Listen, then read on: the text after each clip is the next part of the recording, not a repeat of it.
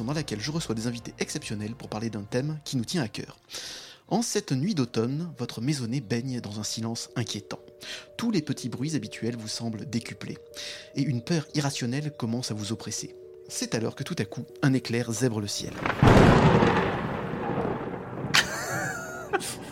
La détonation du tonnerre qui en résulte est assourdissante. La pluie tape violemment à vos fenêtres et votre cœur bat à tout rompre. Un frisson vous parcourt les chines et vous sentez petit à petit le froid vous étreindre. L'obscurité qui vous entoure et la peur qu'un être malfaisant, fantôme, démon, serial killer ou Gérard Darmanin puisse s'y cacher vous terrifie. L'angoisse. C'est peu dire. Quel enfer. Mais n'ayez crainte, détendez-vous, ce n'est que votre imagination qui vous joue un vilain tour. Allez, installez-vous confortablement auprès du feu de cheminée et venez découvrir en notre compagnie des histoires qui vous feront frissonner d'effroi ou de plaisir. Bienvenue dans le bouillon de bulle spécial Halloween. Des effets hollywoodiens, moi je vous le dis. Quelle ambiance. Exactement. La prod est folle. On a déjà peur. Oui, c'est bon, on a compris, merci. Il y en avait plusieurs. Euh, pour parler d'épouvante et d'horreur et de magie, j'ai la chance d'être entouré par trois invités de talent. Mais laissez-moi vous les présenter. Elle est sociétaire du Random Culture Club et euh, de mon voisin Miyazaki. Elle travaille avec Martin, Julien et Sylvain. C'est vous dire à quel point elle craint des gains. C'est Florence. Bonsoir Florence. Bonsoir, si je, je crains Darmanin quand même. Oui, ouais, ouais, tout le monde craint Darmanin. Il anime. J'ai mes, limi- j'ai mes limites. Oui. en effet. Il anime avec virtuosité la chaîne Suck My Caddick, je me remets toujours pas du titre, il est fabuleux, et fait partie de la fine équipe de Mana et Plasma. Il n'a peur de rien, et malgré son pseudonyme, ce n'est pas un américain, c'est Kurt Plisken. Bonsoir Kurt. Hello. Uh, I'm Weekend. Hello. Non, alors pas du tout. J'ai un accent franc-comtois affreux qui trahit mes origines. Pas, vous n'avez pas d'accent, je Euh. Merci encore d'être euh, dans l'émission. Bah, ça va plaisir. Pour combattre les forces du mal, il nous fallait un super-héros. Ses pouvoirs, son rire légendaire, sa culture et ses jeux de mots. Je veux bien sûr parler de Super DJ Valisman, alias Antoine Oh, de Parlons Péloche. Bonsoir Antoine. Bonsoir tout le monde. Et ça me fait aussi très plaisir de te retrouver dans l'émission. Comme d'ailleurs Florence, Ah, hein, vous avez votre, hein, votre, on appelle ça déjà, rente serviette dans l'émission. Et Kurt, c'est la première, du coup, félicitations. Bah, merci beaucoup. Merci à vous trois donc de, de- de venir euh, dans, dans l'émission. Mesdames et messieurs, êtes-vous prêts à affronter vos pires peurs? Oui. Écoute, Est-ce qu'on a vraiment le choix maintenant qu'on Ah non, maintenant c'est trop tard. hein. c'est lancé, on enregistre depuis 4 minutes. Je vais dire oui, du Il coup. plus trop le choix. Alors c'est parti.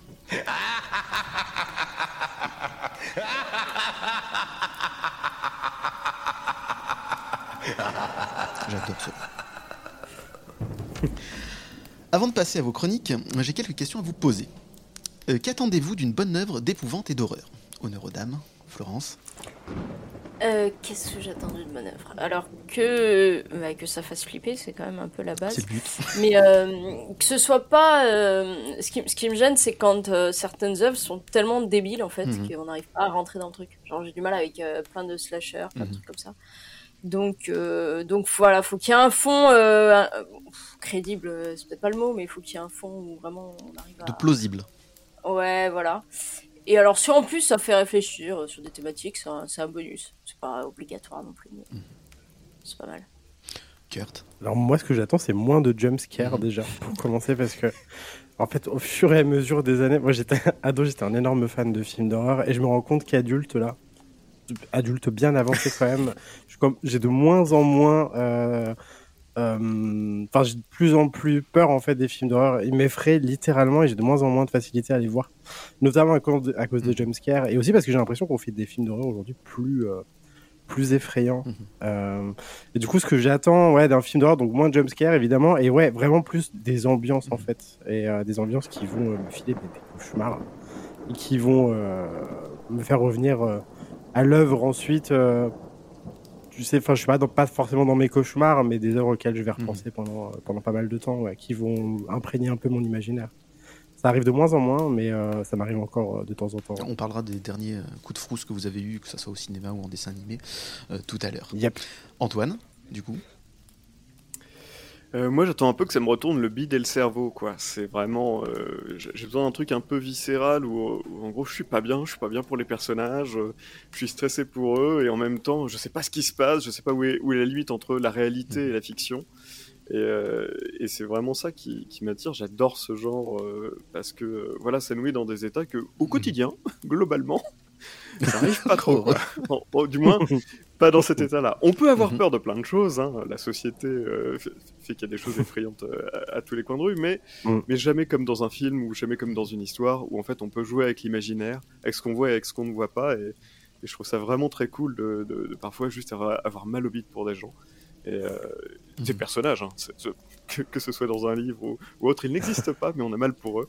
Et, euh, et voilà, c'est une forme d'empathie un peu malsaine, mais, euh, mais c'est très très chouette. C'est bien l'idée du, du côté un peu malsain qui nous attire, tout à fait.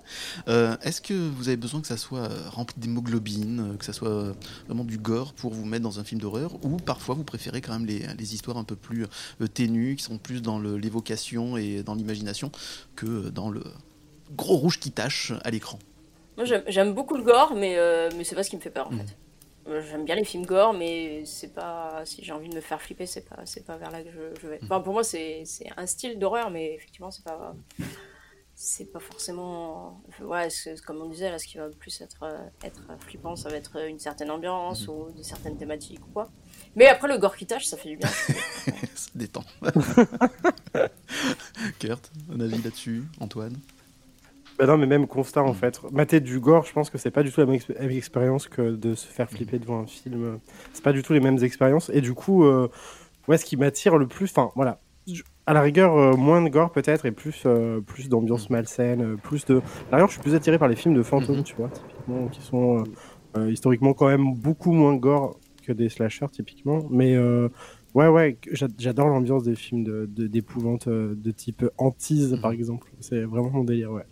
Antoine Ouais, je, je- je suis assez, je- je suis assez d'accord. Le, le gore, c'est c'est une esthétique. Donc en fait, euh, avant d'être euh, avant quelque chose d'effrayant, on peut faire des choses très gore et, et qui ne sont pas du tout effrayantes, mais qui sont juste là pour une sorte de- d'art euh, destructeur et, et autres. C'est c'est assez cool, mais euh, je, je suis d'accord. Moi, je suis plus. euh, en fait, ça va être des beaux plans, des belles scènes. En fait, c'est de la mise en scène avant tout.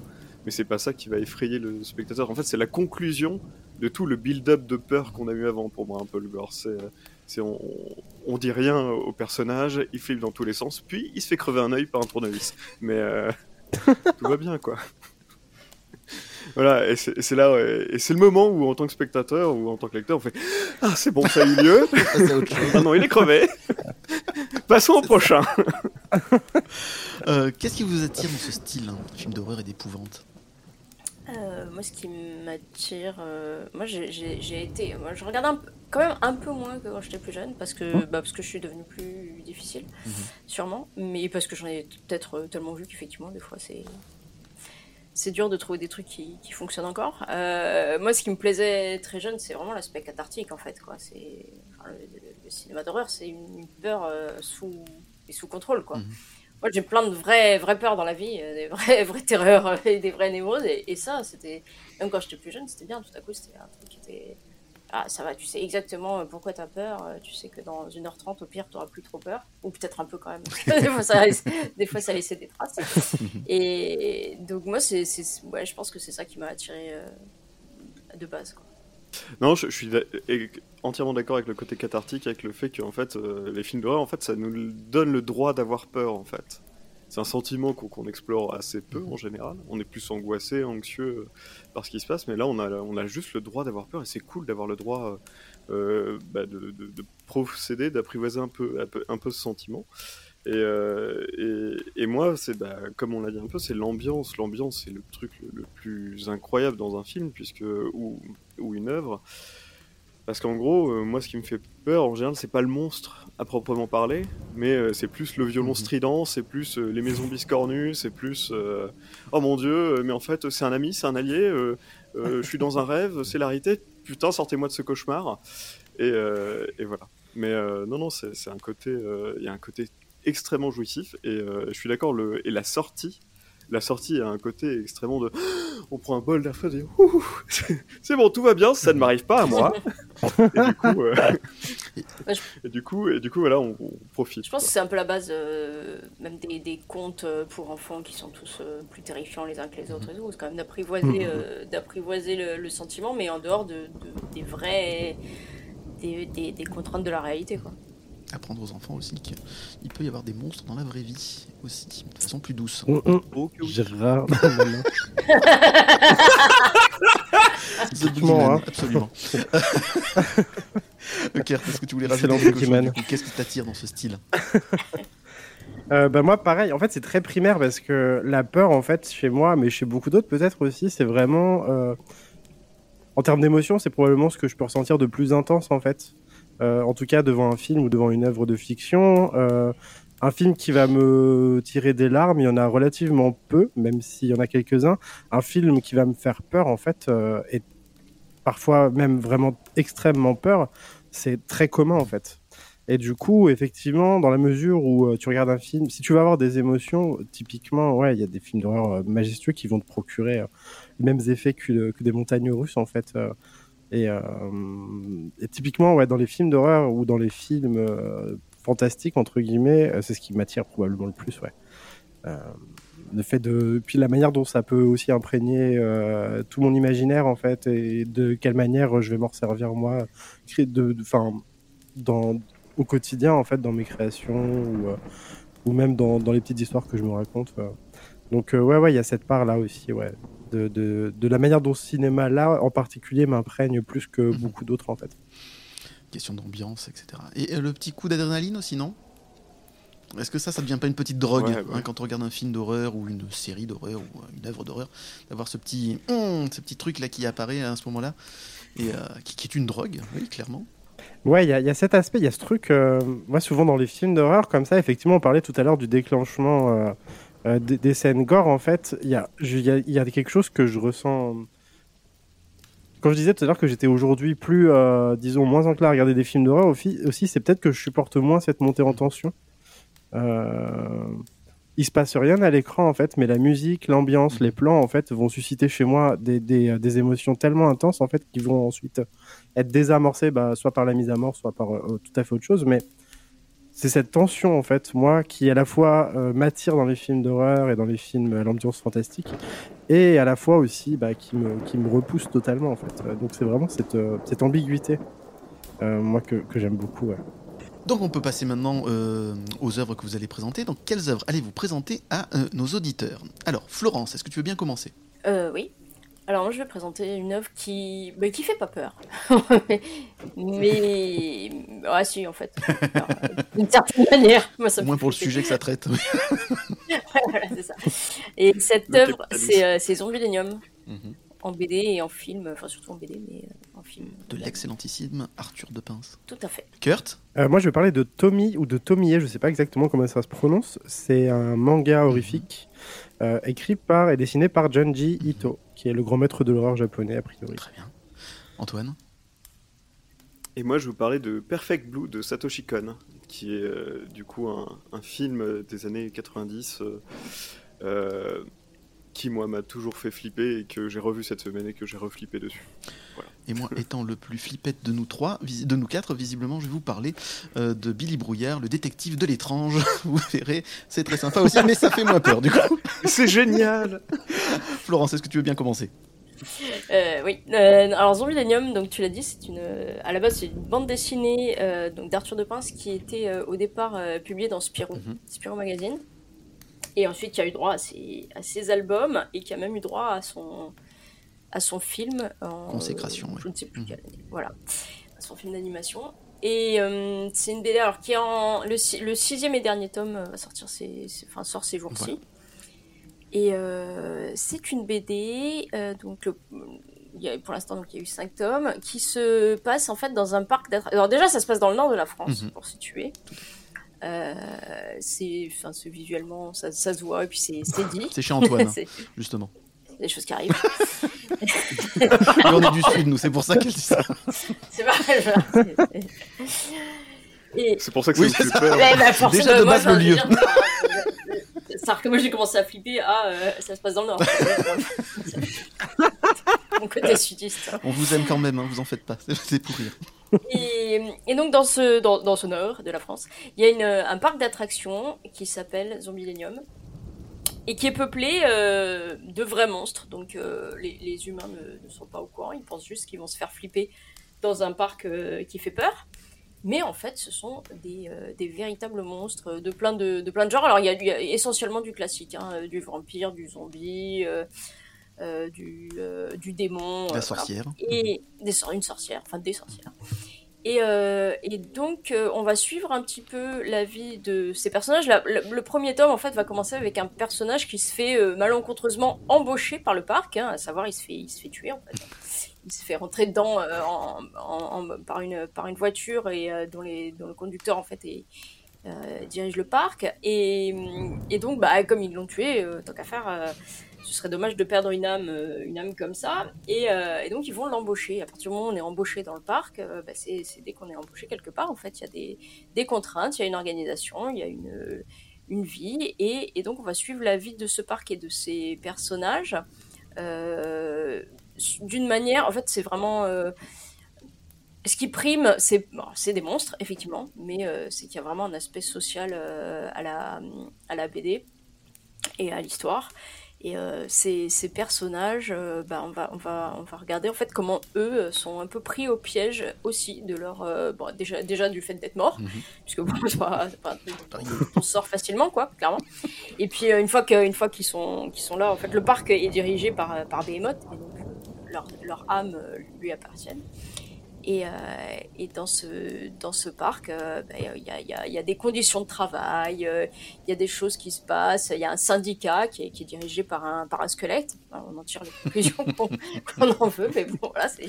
Et le patron est un bien. vampire, on en tire aussi les conclusions qu'on veut, du coup. Le patron, le patron est un vampire, mais quand même sympa, Oui, qui, est- fait ce qu'il peut parce qu'il est quand même sous les ordres du vrai boss, Mhm. qui lui est un démon. Voilà. Donc, donc là, il y a, voilà.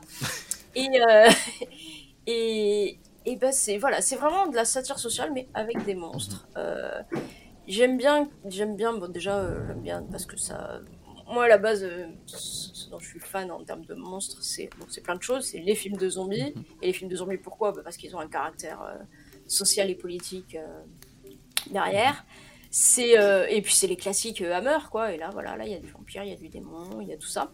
Alors pour les fans aussi de de, de, de Marvel, de super héros, il va y avoir euh, il va y avoir aussi des références visuelles quand même. hein. Il y a des personnages qui vont rappeler Ghost Rider, et des personnages qui vont rappeler Hellboy.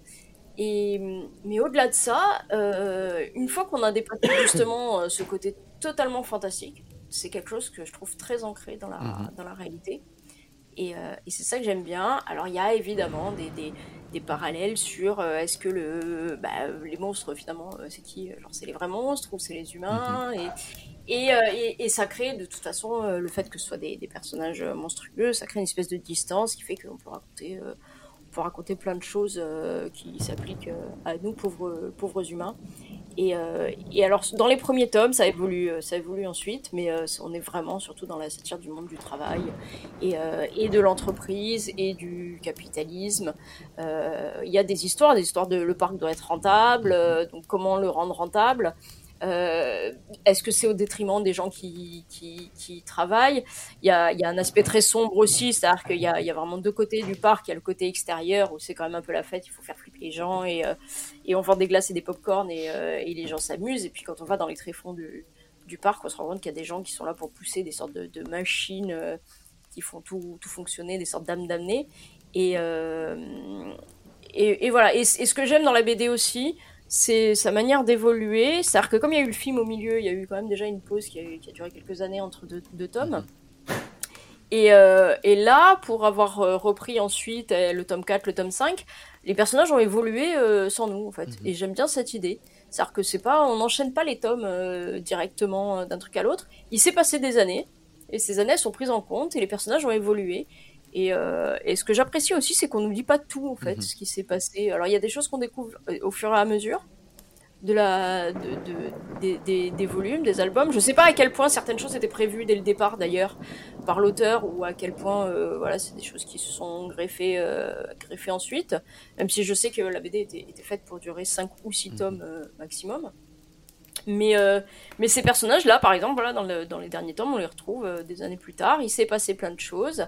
Euh, les, comment dire, les pauvres employés euh, tentent de reprendre le contrôle euh, du parc et de leur vie, enfin de leur mort plutôt, en l'occurrence.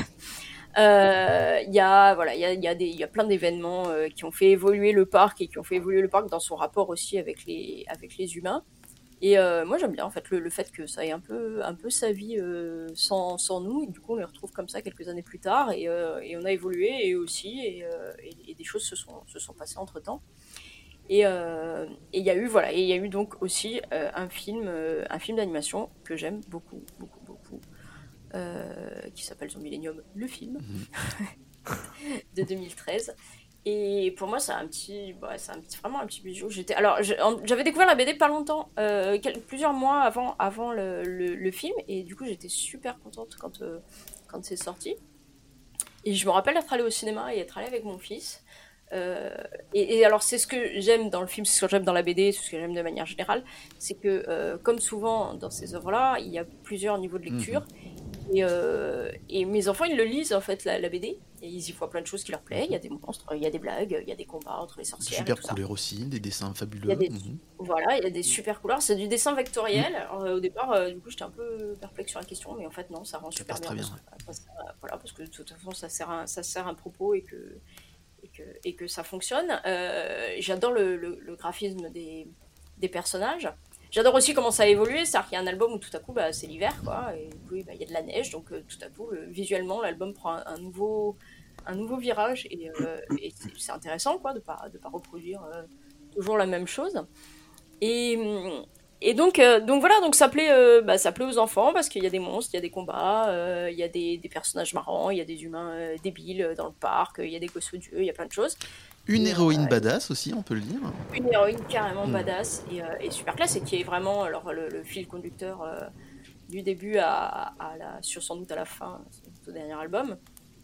Et, et, et bah, pour les adultes, il y a plein d'autres, plein d'autres, plein d'autres réflexions.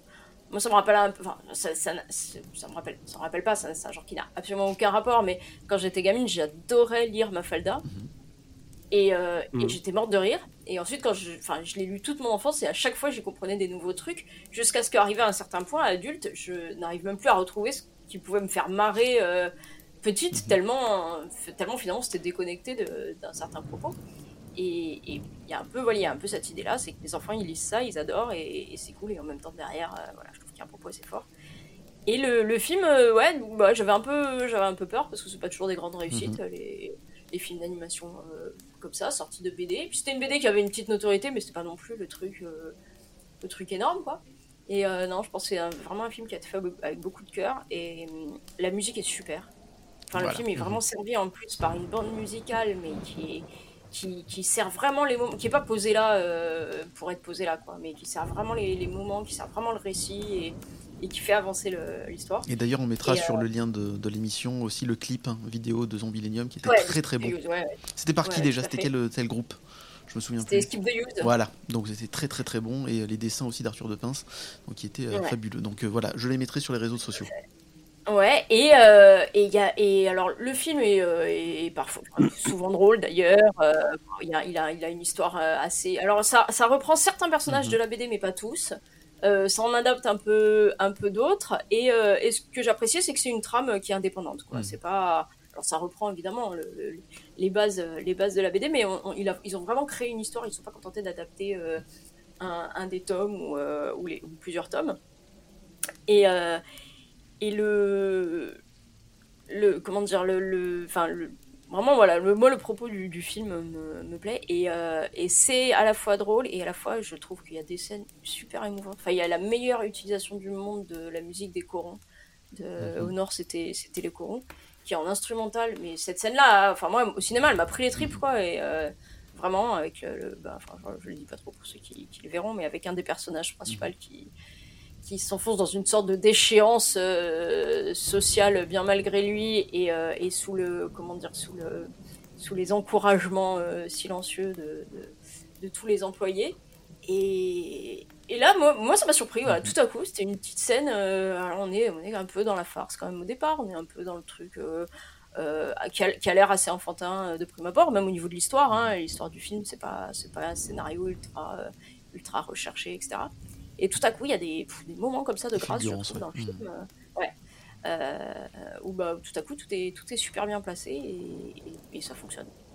Et Arthur de Pince vient du Nord, si je me trompe pas, et euh, ça se sent qu'il aime sa Alors, je région crois et même pas. aime. Ah bon je crois même Ah, pas. je hein. pensais. Eh ouais, je veux pas, je veux pas Je- dire de mais je crois même pas. Euh, alors, je, je sais qu'il a pris le Nord parce que, bah, excuse-moi, hein, mais parce qu'il trouvait que justement pour euh, un parc, c'était c'était mieux. C'était un bon contre-pied. Bacal, Actors. Pardon. C'était un bon contre-pied. Voilà.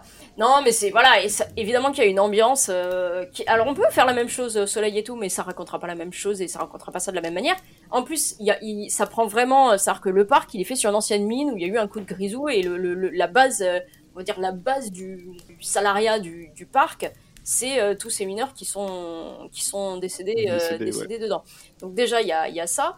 Euh, je sais qu'il expliquait euh, que bah, le fait que ce soit très plat, c'est ce qu'il voulait aussi visuellement pour qu'on voit ce parc. Mm.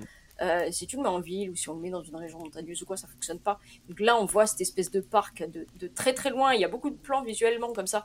On voit, euh, on voit de très loin euh, bah, les, les, les attractions, les, les panneaux euh, publicitaires, etc. qui sortent un peu du, qui ont l'air un peu de sortir du, du néant.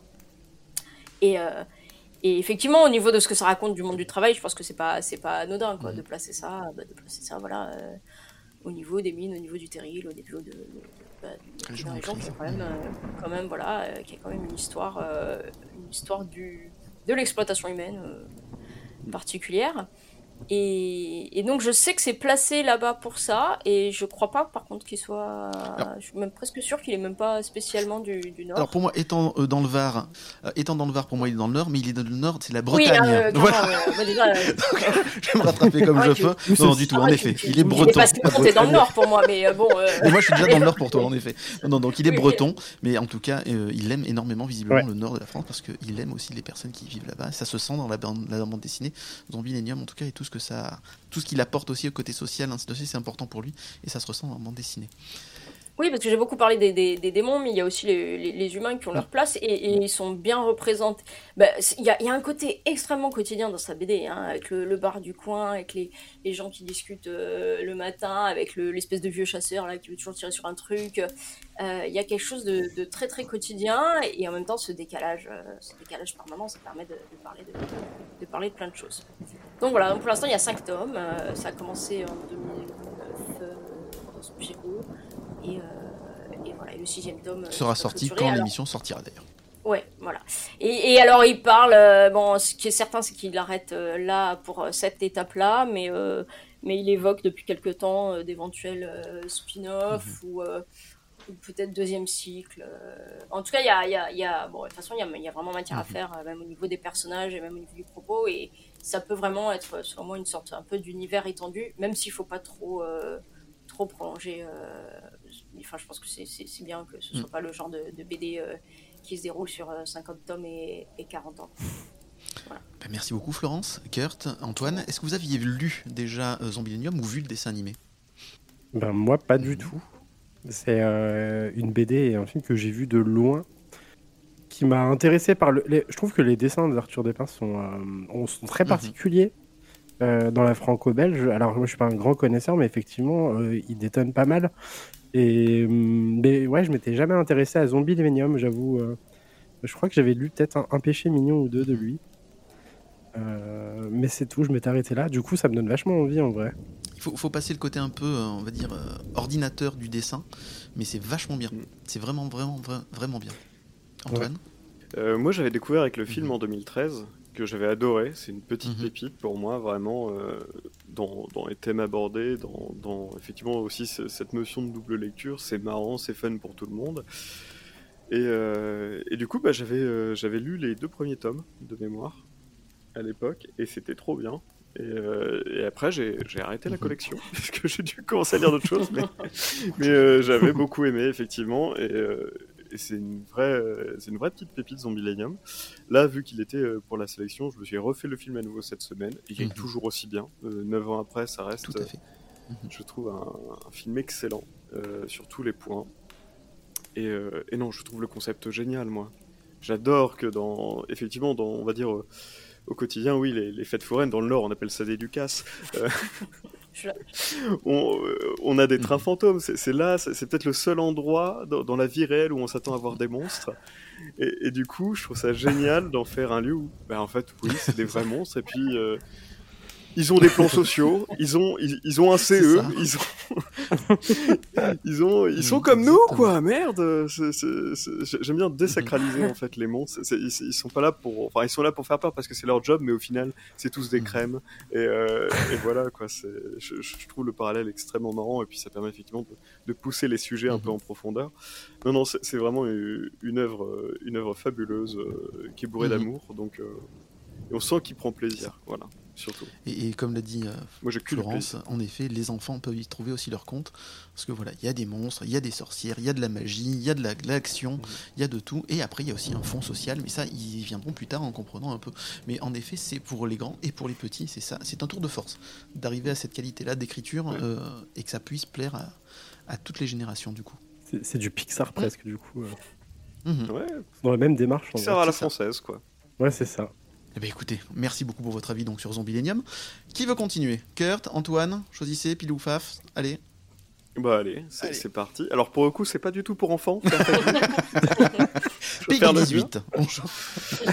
voilà, voilà. Euh, donc euh, Perfect Blue de Satoshi Kon. Donc c'est un film d'animation. euh, c'est le premier film d'animation de Satoshi Kon globalement. Donc qui est un grand euh, réal, euh, réal de film d'animation japonais qui a, fait beaucoup de choses extrêmement bien que je vous conseille. Toujours un peu dans, les mêmes styles, assez psychologique, assez angoissant. Et du coup, donc Perfect Blue, ça raconte l'histoire de, Mima, qui est, qui est une idol, une pop star en fait d'un girls band japonais et, euh, et qui décide un jour bah, d'arrêter sa carrière euh, d'idol pour devenir euh, actrice. Voilà, tout simplement. Elle se dit bon bah c'est long de faire la reconversion, euh, le groupe est un peu sur le déclin, j'ai envie de changer. Et, le film commence vraiment de manière assez douce euh, narrativement. En fait, on voit pas trop les choses venir, c'est-à-dire que c'est très coloré. euh, voilà, il y, y a une chanson, ça danse, ça parle d'amour et, de bonheur. Euh, Il y a des fans quand même un peu chelous un peu partout, et, en fait, on va arriver dans, un moment où elle va commencer ses d'actrice et les gens vont pas forcément accepter ça de, de prime abord. Ils disent c'est bizarre qu'elle change de carrière, et elle-même, elle va se retrouver un peu dans des questionnements. Et elle va être en fait confrontée à totalement ce- cette, ma- cette machine euh, qui broie les gens, qui est, un peu le, star system. Euh, où euh, en gros voilà on la propulse et puis en fait les gens font un peu ce qu'ils veulent d'elle quoi ils vont lui imposer des choses en tant qu'actrice et autres qui va petit à petit créer une sorte de spirale d'angoisse c'est à dire que très vite on va arriver moi, j'adore ce film parce qu'en fait il accélère au fur et à mesure c'est vraiment vous faites un tour et, quand vous revenez un peu au, au bout d'une boucle où ça va bien il y a un élément perturbateur qui arrive et la prochaine boucle sera plus courte. Et petit à petit, ça va s'accélérer et, euh, et le film va totalement vous perdre parce qu'il va jouer à la fois sur le fait que ben voilà, elle reçoit juste une lettre d'admirateur qui lui dit Hey, il y a un site internet, internet euh, sur toi, euh, j'y vais tout le temps. Elle fait Oh, je sais pas ce que c'est internet. et, puis, euh, et puis, du coup, elle, elle installe et puis elle se rend compte euh, tout d'un coup que sur le site, bah, en fait, ça décrit ses moindres faits et gestes au quotidien, ce qu'elle achète au magasin, ce qu'elle a fait le soir, ce qu'elle a dit à ses collègues de travail. Et puis petit à petit, elle se perd, elle se perd, elle se dit mais, euh, mais en fait, quelle est la réalité? Est-ce que Mhm. c'est moi qui écris vraiment ce site? Est-ce que c'est pas moi Qui m'observe? Est-ce que je suis observé? Est-ce que je suis suivi? Elle a des fans très insistants qui, qui la regardent. Et, euh, et dans son boulot de rédacteur, les producteurs qui n'ont aucune considération pour elle et sont juste là en mode comment peut-on faire le plus d'argent Mhm. d'un être humain au final, euh, sont, sont même prendre en compte son talent vont, vont la forcer à, à faire des choses qui sont moralement, euh, on va dire, répréhensibles et euh, sur lesquelles elle-même, ça va la faire euh, disjoncter Mhm. petit à petit. Et puis là, on va se perdre et ça va accélérer et on ne saura plus si... euh, En fait, on ne saura plus est-ce qu'elle est actrice du personnage ou est-ce qu'elle est actrice de, son, de sa propre Mhm. vie? Est-ce que est-ce qu'elle existe ou non? Qui sont les antagonistes, les non-antagonistes? Est-ce qu'on peut lui faire confiance ou non? En fait, il nous fait perdre totalement pied. Mhm. On ne, on ne sait plus du tout euh, qui, qui c'est. C'est-à-dire que même ses collègues de bureau, on commence à en douter. Euh, Elle-même, on doute d'elle. Il y, a, il y a des scènes qui sont folles. C'est très graphique. euh, par moment et il y a des scènes euh, assez dures et violentes, mais en fait, il nous laisse jamais le temps de nous reposer. C'est-à-dire qu'on n'a aucune respiration. À partir du moment où on a passé la première boucle, c'est parti, quoi. Et, et à chaque fois qu'on pense avoir ah c'est bon, ce n'était qu'un rêve. Non. Ça va continuer, ça va s'accélérer et ce sera. Est-ce que c'est un rêve dans un rêve dans un rêve dans un rêve? En fait, Inception à côté. C'est pour les enfants de 10 ans. C'est- Ah oui, d'accord. Ouais, c'est un peu l'idée, quoi. On est vraiment paumé euh, de bout en bout et avec, euh, avec des explications un peu disséminées de ça et là et, euh, et avec un final que je trouve assez grandiose dans, dans ce que ça raconte. Et moi, ce que j'aime là-dedans, et alors ce qui m'effraie de base, moi, c'est c'est que pour moi, le, le monstre le plus effrayant de tous, ça reste l'être humain Mhm. et, euh, et ses pulsions, ses désirs, ses inquiétudes, ses doutes.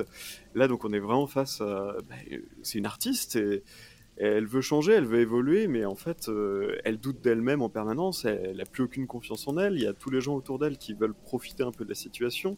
Il y a des gens qui sont dans un fanatisme limite religieux à son encontre. Euh, et du coup, bah, on sait, euh, on est perdu dans, en fait dans des, euh, ils ont, que j'aime bien dire, ils ont poussé les potards à fond Mhm. dans chaque direction, quoi. C'est, euh, c'est, si elle doit devenir dingo, elle va devenir vraiment dingo dans des scènes. Si, s'il y a des fanatiques, voilà, il y a des choses qui sont suggérées. On voit des articles de presse, on voit des choses et on fait ah.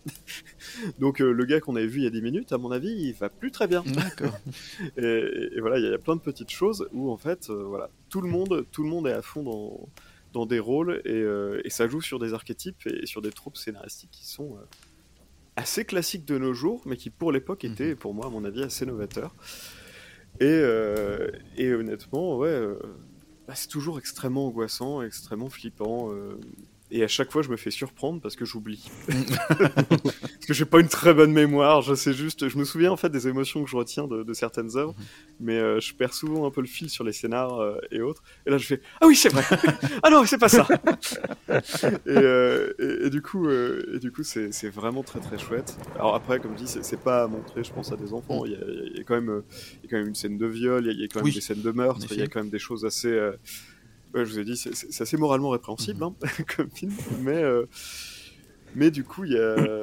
voilà, et même là-dessus, mais qu'est-ce que c'est malin de. Alors, je- je- si, si on parle juste de la scène de viol, par Mhm. exemple, c'est-à-dire que c'est durant la série, en tant qu'actrice, elle doit faire cette scène. Mais c'est-à-dire que même le réalisateur arrive à nous faire croire que. Est-ce que c'est Oui. vrai ou est-ce que c'est faux Est-ce que ça a vraiment lieu ou est-ce que c'est vraiment une scène d'un film? Mhm. Donc euh, la scène se déroule et parfois on a coupé, alors on va la refaire. Et du coup Enfin, après ouais. ça reprend et là on fait non mais euh, là c'est et, ah, et du coup on sait pas et, Mhm. euh, et derrière elle, elle me pète des et ah, c'est génial et euh, et il y a non j'adore ce film Mhm. c'est vraiment très très bien je vous le conseille alors je suis peut-être je, je me laisse partir un peu parce que je suis assez émotif mais euh, mais euh, non, d'un point de vue scénaristique, c'est un petit bijou parce qu'il arrive à vous emmener d'un point A à un point B sans jamais aller en ligne droite Mhm. D'accord. mais sans jamais vous perdre pour autant. C'est-à-dire que c'est flou, c'est confus, mais vous êtes dans une boucle. Donc euh, au bout du compte, vous comprendrez tout à la fin de manière assez logique. Et, euh, et les personnages sont fous, tous les personnages sont importants. Et ils racontent tous quelque chose. Est-ce que euh, au niveau graphique, ça a bien vieilli Euh, pas des masses, Ah, je dirais, pour l'avoir euh, revu. Bah, c'est encore des vieilles techniques d'animation. Euh, alors après, il y, a- il y a toujours, bah, ça c'est la force de, de Satoshi Kon, c'est les ambiances. quoi. Les décors sont, sont là, ça vit, ça vit dans les backgrounds bien plus que les personnages principaux, par moment. Et, et en gros, euh, c'est le monde qui vit autour des personnages plus que les personnages qui se déplacent dedans, si, si je devais le décrire. Et, euh, et donc c'est un style assez vieux, totalement bah, assumé, Mhm. puisque même pour l'époque, c'est fin 90, donc euh, c'est un style années 80 un peu. Euh, mais, euh, mais, mais ouais, non, c'est- Après, moi j'aime beaucoup ce type d'animation parce que ça sert aussi le propos. Il y a des, il y a des moments très saccadés, des personnages saccadés quand ils parlent, quand ils, quand ils sont là, donc à savoir. Qui contrastent avec d'autres qui sont beaucoup plus fluides. Mhm. Et du coup, c'est là ce qui nous fait un peu aussi perdre le pied entre euh, réalité, fiction euh, ou autre. Mais, euh, mais ouais, techniquement, euh, un petit remake euh, ou une petite remasterisation en Full HD, euh, ça pourrait être intéressant en 4K, euh, je serais pas contre. Une version live aussi serait pas bien ou pas donc. Oh non, je Non. pense pas. Je pense pas, non. Ah, moi j'ai du mal avec les versions live des, euh, des, Des animés, films ouais. d'animation en général. Non, mais Euh, imaginons avec un bon réalisateur. Imaginons euh, la version John Carpenteresque de, de, de cette série-là, de ce film. Oh, ce serait. euh, Ce serait pas possible, Oh. c'est-à-dire pousser la réalité jusqu'à la folie et te faire perdre pied jusqu'à ne plus savoir si c'est la réalité ou si c'est du fantastique. Est-ce que ce serait pas le bon réalisateur pour ça? Ah, il serait parfait, hein, Mm. techniquement. Mais euh, alors après, moi, je sais pas si John Carpenter arrivait à s'inclure dans, dans une esthétique et dans, et dans une euh, dans, dans une façon nippone de, de Mhm. faire les choses. parce que je pense que le, en fait, c'est très important que ça se passe au Japon. Mhm. C'est très important de garder cette idée de, des idoles euh, et autres qui sont une culture à part entière. La hein. starification C'est- au c'est Japon, qui est vraiment, totalement ouais, La starification de euh, là- là-bas, c'est quand même des lieux. Et on entend encore, euh, aujourd'hui, ça se fait encore beaucoup en Corée avec la K-pop. On, on l'entend avec Mhm. des, des jeunes gens qui se retrouvent euh, dans des boucles et ils, partent, ils sont tous en dépression, Mhm. globalement. Et je sais pas si, pour le coup, vu que bah, John Carpenter ne, ne vient pas de cette culture-là, Mhm. est-ce qu'il arriverait à le retranscrire de la bonne manière? Alors, sûrement, il est très doué. Mais, euh, mais je pense qu'on a sûrement des réalisateurs euh, japonais qui sont excellents, qui pourraient peut-être le faire. Mais il y a toujours cet écueil, du coup, de, euh, de vouloir suivre. En fait, je pense que le problème de l'adaptation, c'est qu'on veut toujours soit suivre exactement l'œuvre originale, soit proposer aussi quelque chose de nouveau, et du coup, ça coïncide jamais, Mhm. puisqu'on peut pas faire les deux. Soit on fait quelque chose de totalement nouveau sur un scénar à peu près similaire, soit on, on fait du plan à plan et, et on cherche pas. Mais, euh, mais je pense que. Non, il y a un petit côté. euh, Oh, il y a le charme du dessin. Mhm. On pourra jamais battre le charme du dessin, je pense. Yep. Est-ce que vous aviez vu cette œuvre, du coup, Kurt, Florence? Euh, moi, je l'ai vu, bah, je l'ai vu pour l'occasion parce que euh, parce qu'en fait, euh, ça, ça faisait partie de mes- des trucs que je voulais voir un jour. Du coup, je me suis dit que c'était l'occasion. C'était la bonne. C'était le bon moment. J'aime bien ce que, ce que fait le, ce que fait le Real. euh, bon, il a pas fait 50 trucs, mais euh, je crois que c'est Tokyo Godfathers, euh, c'est lui aussi. Mm. Ouais. Et, euh, et Paprika. Et, et alors j'ai regardé pour l'occasion. Paprika, excellent. Euh, moi j'ai adoré. Euh, c'est marrant, je me suis dit c'est pas pour les enfants, donc effectivement, en fait, quand je l'ai mis, il y a ma fille qui est arrivée, genre euh, Ah, vous faites quoi? Vous regardez des animés? Je fais regarder, je... Mm, non, en fait, ta chambre. juste non. et, et bien m'en a pris. Et euh, euh, au niveau de l'animation, effectivement, les premières minutes, je fais Oh, quand même, ça, c'est un peu, un peu daté et tout. Puis ah, très vite, euh, tu t'en fous un peu, en fait. Mhm. Enfin, moi, ça m'a pas, Ouais. ouais, ça m'a pas du tout gêné. Il y a- il y Le a scénario est tellement bien qu'on on peut s'en passer. Ouais. Et euh, non, non, c'est super, hein, c'est super bien foutu. Il y a cette espèce de, de- Alors au début, je me suis dit, tiens, c'est quand même les années 90, c'est très dans, dans le. Aussi dans l'époque, quoi. Tous les films un peu à l'époque, les, les trucs de Stalker et tout, ça, ça commençait vraiment à émerger. euh, Les, les, les trucs un peu genre thriller psychologique, euh, qu'est-ce qui est vrai, Ouais. qu'est-ce qui est pas vrai. Mais avec ce, cette petite plus-value, effectivement, de, de, de, bah, de, société euh, asiatique et de, de- folie autour, de, autour des groupes qu'on a aussi, mais de manière, euh, bah, de manière quand même assez, assez différente, à mon avis. Et, et non, ça a super bien, super bien fonctionné euh, sur moi, en tout cas. Et, euh, et voilà, et tout l'aspect psychologique, bah, l'aspect. finalement, c'est ça qui est presque le plus flippant, quoi. C'est Mhm. l'aspect, Mhm. l'aspect folie, l'aspect maladie mentale. parce que, en fait, enfin, ça reste quand même des histoires de, de, de maladie mentale, euh, pas forcément toujours des, des persos qu'on pense, mais. euh, et il y a notamment y a un personnage là, son espèce de, de fan stalker, mais qui est visuellement, mais extrêmement. Alors, j'aime pas trop le terme, mais là, vraiment, ça qui est extrêmement malaisant, quoi. Mhm. Ah, c'est vraiment. euh, il est, il- chaque fois qu'il est. Alors, c'est c'est- c'est marrant parce que c'est du dessin, quoi. Chaque fois qu'il est à l'écran, j'étais là, genre, oh non, oh, Mhm. pas envie de te voir. C'est- Oh, tu pourrais être euh, ministre de l'Intérieur. Et euh, non, bah voilà, c'est enfin moi vraiment euh, super euh, super découverte, euh, très ancrée quand même dans, dans, dans son époque, mais Dans qui fonctionne euh, toujours super bien euh, selon moi. Et oui, comme tu dis, là, cette espèce de, de, de boucle d'accélération, de film dans le film, enfin il y a un côté très méta, euh, très méta aussi euh, dans le scénar. Et écoute, ouais, non, vraiment, euh, je suis contente de l'avoir euh, de l'avoir vu. Ok. Kurt? Non, mais j'avoue que moi j'ai des grosses, grosses lacunes en animation Jap. euh. J'ai sorti de Ghost in the Shell et, et Akira en fait, euh, que j'étais obli- obligé de voir en fait, ne serait-ce que parce que bah, je m'intéresse à la SF. Mhm. Euh, je suis littéralement passé à côté de tout le reste malheureusement. Et je me rends compte pas là super tard. Tu, tu- tu peux le découvrir, c'est Exactement. génial. C'est ça qui est bien. Oui, c'est ça en fait. Mais C'est que effectivement là, je suis dans une période où je suis en train de combler, euh, alors pas toutes mes lacunes parce que j'en ai énormément et ça me prendrait euh, des vies entières. On peut pas Mais, tout voir, Kurt. On peut euh, pas tout voir. C'est vrai, c'est vrai. Du coup là, récemment, et ben justement, c'est l'offre dont j'avais parlé tout à l'heure, mais je je m'intéresse, euh, j'ai commencé à m'intéresser au manga du coup. Mhm. Euh, bah là, pareil, j'ai énormément de trucs à, à rattraper, mais je pense que c'est la suite logique en fait, l'animation. euh. Mhm. D'ailleurs, c'est euh, si je me gourre pas, c'est la suite logique même dans, dans le cycle de production, parce que souvent, tu as des versions papier euh, qui précèdent les animés ou l'inverse, je sais plus trop. C'est papier Non, je crois plus que c'est ça. animé si ça marche. Voilà. Ouais, voilà, c'est ça, euh, tout à fait. Et du coup, euh, du coup là, je suis, ouais, c'est c'est très méta en fait. Je vais commencer par le papier et finir par l'animation, mais je, je me rends compte que j'ai plein de trucs à voir et c'est trop cool. Mais euh, ouais, je vais voir si j'ai le temps de, de mater tout ça. Mais en tout cas, ouais, Perfect Blue, c'est ça?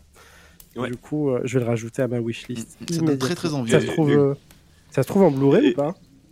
Euh, ouais, ouais, je- tu, tu peux le trouver en Blu-ray, sa- sachant que euh, je, bah, je conseille en fait toute la filmographie de, de Satoshi Kon. hein. Mhm. Paprika, c'est génial, euh, pareil, très psychologique. Non, non, c'est- euh, il y, a- y y plein de choses. Tokyo Godfather aussi, c'est génial. C'est sa seule œuvre d'horreur, entre guillemets, ou toutes les autres aussi sont Non. un peu tentées, teintées euh, comme ça Toutes les autres sont un peu teintées de, de, de, de cet esprit-là, un, un peu de, mal-être et autres. Mais euh, c'est c'est très chouette. Et toujours très ancré dans la société japonaise, pour le coup. Ah bah écoute, ça donne super envie en tout cas de le découvrir. Parce que oui, moi je me rappelle des jaquettes quand je, je lisais Animeland, etc. Mm. Et c'était souvent dans les pages de pub, ainsi de suite. Et c'est vrai que j'avais jamais vu. Mais en tout cas, vous m'avez donné envie de euh, découvrir Perfect Blue du coup. Merci beaucoup Antoine. Kurt, c'est ton tour? Carrément. C'est mon tour. Et euh, ouais, du coup, comme, euh, comme j'en ai parlé tout à l'heure, je vais aborder Tomie. Je vais parler de Tomie, qui est un manga euh, donc de Junji Ito et que j'ai découvert très récemment. Junji Ito, je l'ai découvert euh, relativement récemment. C'est un maître de l'horreur au Japon qui a écrit euh, pas mal de, et dessiné pas mal de mangas. Euh, et Tomie, du coup, c'est sa toute première œuvre. Enfin, c'est une œuvre qui s'étend sur 13 ans en fait. Il a écrit pas mal de tomes et pas mal de, je sais pas si on peut parler de nouvelles dans le cadre du manga, mais qui s'étale sur donc euh, 13 années à peu près. Et donc les premiers tomes, les premiers chapitres de Tomie, en fait, euh, il les a écrits alors qu'il était encore, euh, il travaillait encore comme prothésiste dentaire, je crois. Donc il était, il était encore en activité et c'est une œuvre qu'il a proposée à, un magazine de shoujo en fait, euh, d'horreur. Et il a été publié. je crois qu'il avait gagné. Il n'avait pas tout à fait gagné le concours, mais il avait reçu une récompense à titre honorifique. Il avait été donc publié et euh, à partir de là, il a commencé à dessiner de manière professionnelle. Et donc, il s'est lancé avec la carrière qu'on lui connaît, donc euh, avec Spiral, Guillaume, euh, Sensor. Là, très récemment, il a repris et dessiné Frankenstein. Et donc, Tomie, c'est l'histoire d'une, comme dans beaucoup de shoujo, j'ai l'impression, le shoujo, je crois que c'est un genre qui s'adresse tout particulièrement aux jeunes filles, si je me trompe pas. Mhm. Euh, et du coup, c'est plutôt étonnant parce que Tomie, c'est une œuvre très gore. Euh, on est presque dans le body horror et donc ça raconte l'histoire d'une d'une d'une lycéenne en fait qui se fait euh, tuer puis découper par l'ensemble de ses camarades lors d'une so- sortie scolaire et y compris Ah, par le son Japon. prof si je me trompe pas. C'est ouais le Japon ouais je, je l'ai pris en, en pleine poire le Japon là pour le coup. je connaissais vraiment je connaissais pas du tout. Et euh, donc elle se fait euh, elle se fait buter par ses camarades et par son prof qui décident ensuite tous d'un commun accord de la découper euh, et de l'éparpiller pour vraiment laisser aucune trace, ce qui est tout à fait normal. Bah oui, c'est Oui, vraiment logique. la, la bonne réaction à avoir, j'ai l'impression. Et du coup, le lendemain, enfin dans la semaine qui suit, donc elle est, les, autorités euh, sont averties de sa mort et euh, son lycée rentre en deuil. Sauf que le matin, en fait, euh, qui doit, le matin qui précède son enterrement, euh, Tomie réapparaît, comme si de rien n'était en classe. Et donc là, on est à la fin du premier chapitre, en fait, de Tomie. Et ensuite, il n'y a pas vraiment d'histoire suivie, c'est plutôt une anthologie, en fait. Il y a les deux ou trois premiers chapitres qui sont plus ou moins suivis, mais le reste est une anthologie où, en fait, le cycle se répète. En fait, Tomie, donc, euh, renaît de, euh, de ces morceaux, on peut dire. Et euh, par la même occasion, du coup, se multiplie. Puisque chaque morceau découpé, en fait, est susceptible de créer une nouvelle Tomie. Et donc, c'est un cycle qui se répète à travers les chapitres comme ça, où donc Tomie, dans, sur l'ensemble des chapitres, je crois qu'il reste une étudiante un peu. Donc, c'est un personnage, c'est une, une très belle. C'est très bizarre de dire ça, mais j'ai une jeune fille qui attire beaucoup d'hommes plus ou moins mûrs. Donc euh, là, il y, a- déjà un truc qui coince pas mal, je trouve, qui en dit peut-être un peu long sur euh, une forme de. Alors, je sais pas si c'est. euh, je pense une misogynie un peu latente. mais j'en suis pas certain, je pourrais pas le dire, mais où du coup, en fait, cette jeune femme va attirer des hommes et les rendre éperdument amoureux d'elle, en fait, au point qu'ils finissent tous systématiquement, donc c'est une malédiction, par la tuer. Mhm. Et donc par engendrer de nouvelles Tommy et ainsi de suite, et ainsi de suite au fil des chapitres. Ce qui m'a euh, quand même plus ou moins gardé, en fait, sur cette lecture, c'est qu'il y a quand même donc d'une part, il y a un aspect body horror qui est quand même archi, archi prégnant et qui est vraiment graphiquement, le livre est sublime. Enfin, il se vu que Tomier, c'est une de ses œuvres de jeunesse, en fait, et que du coup, euh, elle s'étire jusqu'à bah, là, très récemment, je crois qu'il a terminé, enfin, très récemment. elle s'est terminée dans les années 2000, il me semble. Euh, en fait, on voit l'évolution de son style au fur et à mesure, et tu te rends compte qu'en fait, il a fait déjà énormément de progrès. Et à la fin, en fait, juste les chapitres sont, sublimes, de plus en plus sublimes, et c'est euh, vraiment très beau. Mais je suis un peu perdu, je sais plus où j'en étais. Mais en gros, voilà, donc ce personnage, en fait, subit une malédiction. C'est et c'est, euh, ça, me rappelle pas mal de mythes en fait, euh, qui sont pas forcément des mythes en plus japonais. Donc je parle de la Succube par exemple, mhm. pareil, qui rendait fou ses, ses amants. Euh, mais c'est sa manière à elle en fait, voilà, de d'envahir le monde entre guillemets. et à chaque, à chaque, nouvel homme en fait qu'elle va croiser, le même cycle se répète. il la rend totalement, elle le rend totalement fou. il tombe éperdument amoureux et après, soit dans une crise de jalousie, soit vraiment juste parce qu'il se rend absolument pas compte de la violence qu'il engendre en fait il, il la tue et se met, toutes ses, euh, tous ses amants se mettent à la découper. Ça m'a fait donc ouais pas mal penser au mythe de la succube, mais à d'autres mhm. trucs aussi. Alors un peu chelou. Euh, en fait, littéralement, le premier truc qui m'est venu à l'esprit, donc c'est le virus évidemment qui se développe, mhm. euh, mais c'est surtout, ça m'a fait penser à la douve. Je sais pas si vous connaissez ce truc. c'est en fait c'est un, en fait, c'est un ver qui va parasiter une fourmi. Ah oui. Et qui va en fait la mener à, monter, en fait, à grimper en haut des brins d'herbe pour se faire ensuite euh, bouffer par des moutons. Et euh, ensuite, donc le ver en fait se développe euh, au sein des, enfin dans les intestins ou dans l'estomac du mouton, et c'est l'endroit final en fait où doit atterrir la larve du, enfin la larve des vers. Et du coup, c'est ça en fait, c'est ce que je trouve archi tordu et à la fois magnifique en fait dans cette œuvre, c'est que en, pour se développer en fait, elle, le seul moyen de se développer, si tu veux, c'est euh, bah, d'engendrer de la souffrance, euh, de créer euh, de créer de la souffrance en fait, et pour elle et pour ses partenaires. Et c'est bizarre de dire ça à nouveau, mais c'est délicieux en fait. C'est vraiment tu te délectes de ces histoires parce que parce qu'elles font appel à plein d'angoisses qui traversent bah, plein de plein de gens au quotidien, de l'angoisse de vieillir, alors pour l'auteur la plus particulièrement, une angoisse aussi vis-à-vis des femmes peut-être. Mhm. Euh, et du coup, euh, c'est euh, Enfin, c'est surprenant en fait, quoi. Vraiment, au bout d'un moment, dans, dans, le récit, au fil des chapitres, je m'étais dit que ça, ça, deviendrait probablement répétitif. Oui, voilà, c'est ça. Mhm. En fait, le cycle est le même, mais pas du tout. Chaque histoire est très différente euh, euh, et ça aborde des thèmes très différents. donc, c'est assez passionnant à lire. J'ai lu les 700 pages d'un coup. En fait, ce qui est je pense que ce que l'auteur n'avait pas envisagé de base, parce que l'édition, euh, c'est une édition française, donc qui mhm. regroupe euh, l'intégrale de, euh, de Tomier, et je pense qu'elle n'a pas, elle, pas été publiée comme ça au Japon. Mhm. donc c'était pas voilà fait pour être lu d'une traite, mais je l'ai fait et en fait ça se passe très bien parce que les histoires sont quand même relativement différentes les unes des autres et, et du coup du coup c'est cool à lire. Mais voilà c'est très graphiquement c'est très violent. Il y a cette violence aussi comme je le disais plus tôt qui fait qui fait écho à des violences moins rigolotes au quotidien, euh, notamment vis-à-vis des femmes. Euh, et je sais pas si voilà si l'auteur dénonçait ces violences ou s'il se complaisait un peu dedans. C'est un peu particulier par moment. Cette, euh, c'est un peu flou en fait. Voilà la limite. Disons qu'en plus c'est probablement son œuvre qui m'a le plus plu parce que j'ai lu juste mhm. avant Guillaume qui est très particulier à lire et qui m'a parfois fait exploser de rire alors que c'était probablement pas voulu par l'auteur. Donc, euh, c'était dans quel style euh, celui-là, du coup, Guillaume? Alors Guillaume, c'est euh, ça commence par une invasion euh, de poissons, de requins, enfin de tous les animaux de la mer en fait qui se mettent à gambader. ils ont des pattes qui leur poussent plus ou moins sous l'abdomen et qui se mettent à gambader sur la terre ferme. Mhm. Et en fait, au fur et à mesure des chapitres, en fait, tu te rends compte que les animaux ont été infectés par une bactérie. c'est très particulier. En fait, c'est peut-être un peu raciste de dire ça. C'est très japonais en fait. Mhm. Je, ne sais pas comment l'exprimer autrement. Et du coup, il y a des scènes, il y a une scène en fait où japonais, oui, pourquoi pas. Mhm.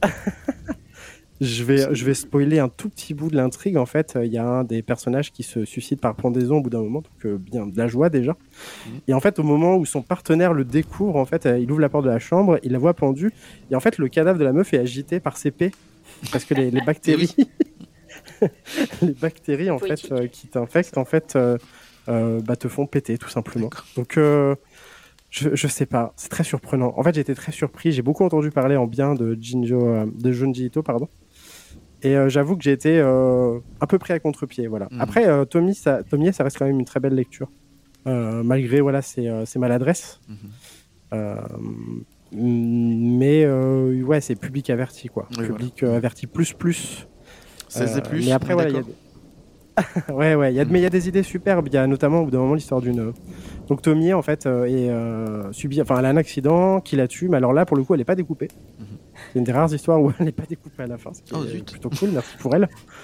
Et, et euh, donc, euh, elle, elle atterrit à l'hôpital où en fait, on va euh, s'approprier ses organes. Donc, son rein va aller à une jeune femme en fait qui en attente de- d'une greffe de rein. Donc, euh, le rein va être greffé et euh, un mois après, la jeune femme commence à se plaindre de douleurs euh, au, au- à l'abdomen. Et euh, pendant l'opération qui suit, en fait, on se rend compte que le rein s'est développé et que du coup, une tête, la tête de Tomier, en fait, donc qui, qui, qui pousse à travers ce rein, Mhm. est en train de, juste de phagocyter la jeune femme. Et euh, c'est mis en scène de manière. euh, c'est c'est dégueulasse, en fait. Et donc, euh, mais voilà, et en fait le livre regorge de ces petites idées, je pense, qui sauvent vraiment tout, tout le truc parce que euh, parce que ouais, c'est souvent super intelligent, euh, mais super bien mis en scène et vraiment quelque part effrayant.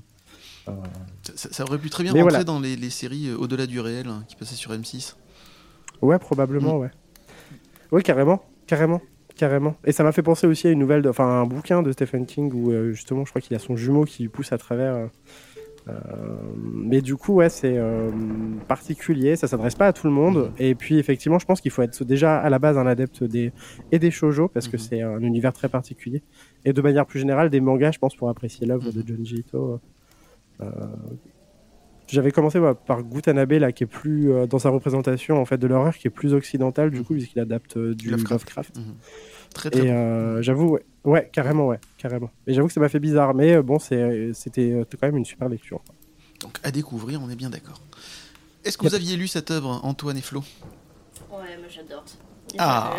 j'adore Grande euh, fan. Junji Ito. Ouais, enfin, je, alors j'ai découvert il y a, il y a quoi Il y a pas si longtemps que ça, il y a, il y a je sais pas un ou deux ans. Euh, c'est marrant parce que pour l'anecdote, j'ai découvert euh, à cause de, de mèmes euh, qui tournent sur, euh, sur internet avec euh, des photos euh, de, en gros, l'art et l'artiste.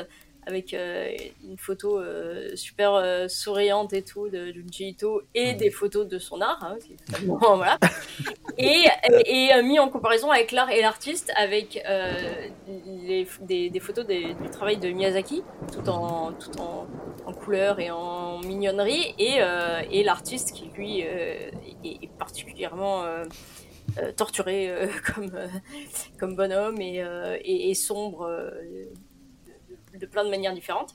Et, et donc ce même tournait vachement et ça ça m'a du coup ça m'a intrigué ça m'a fait rire euh, et, et du coup, je me suis intéressée Junji Ito et, euh, et je confirme ce, ce même en fait. hein. C'est le mec qui a trouvé ça, il- euh, je pense qu'il connaissait bien les deux. Et, j'ai eu, euh, bah, j'ai eu Tomie l'an dernier à Noël et je l'ai lu et j'ai adoré, j'ai adoré le, le graphisme.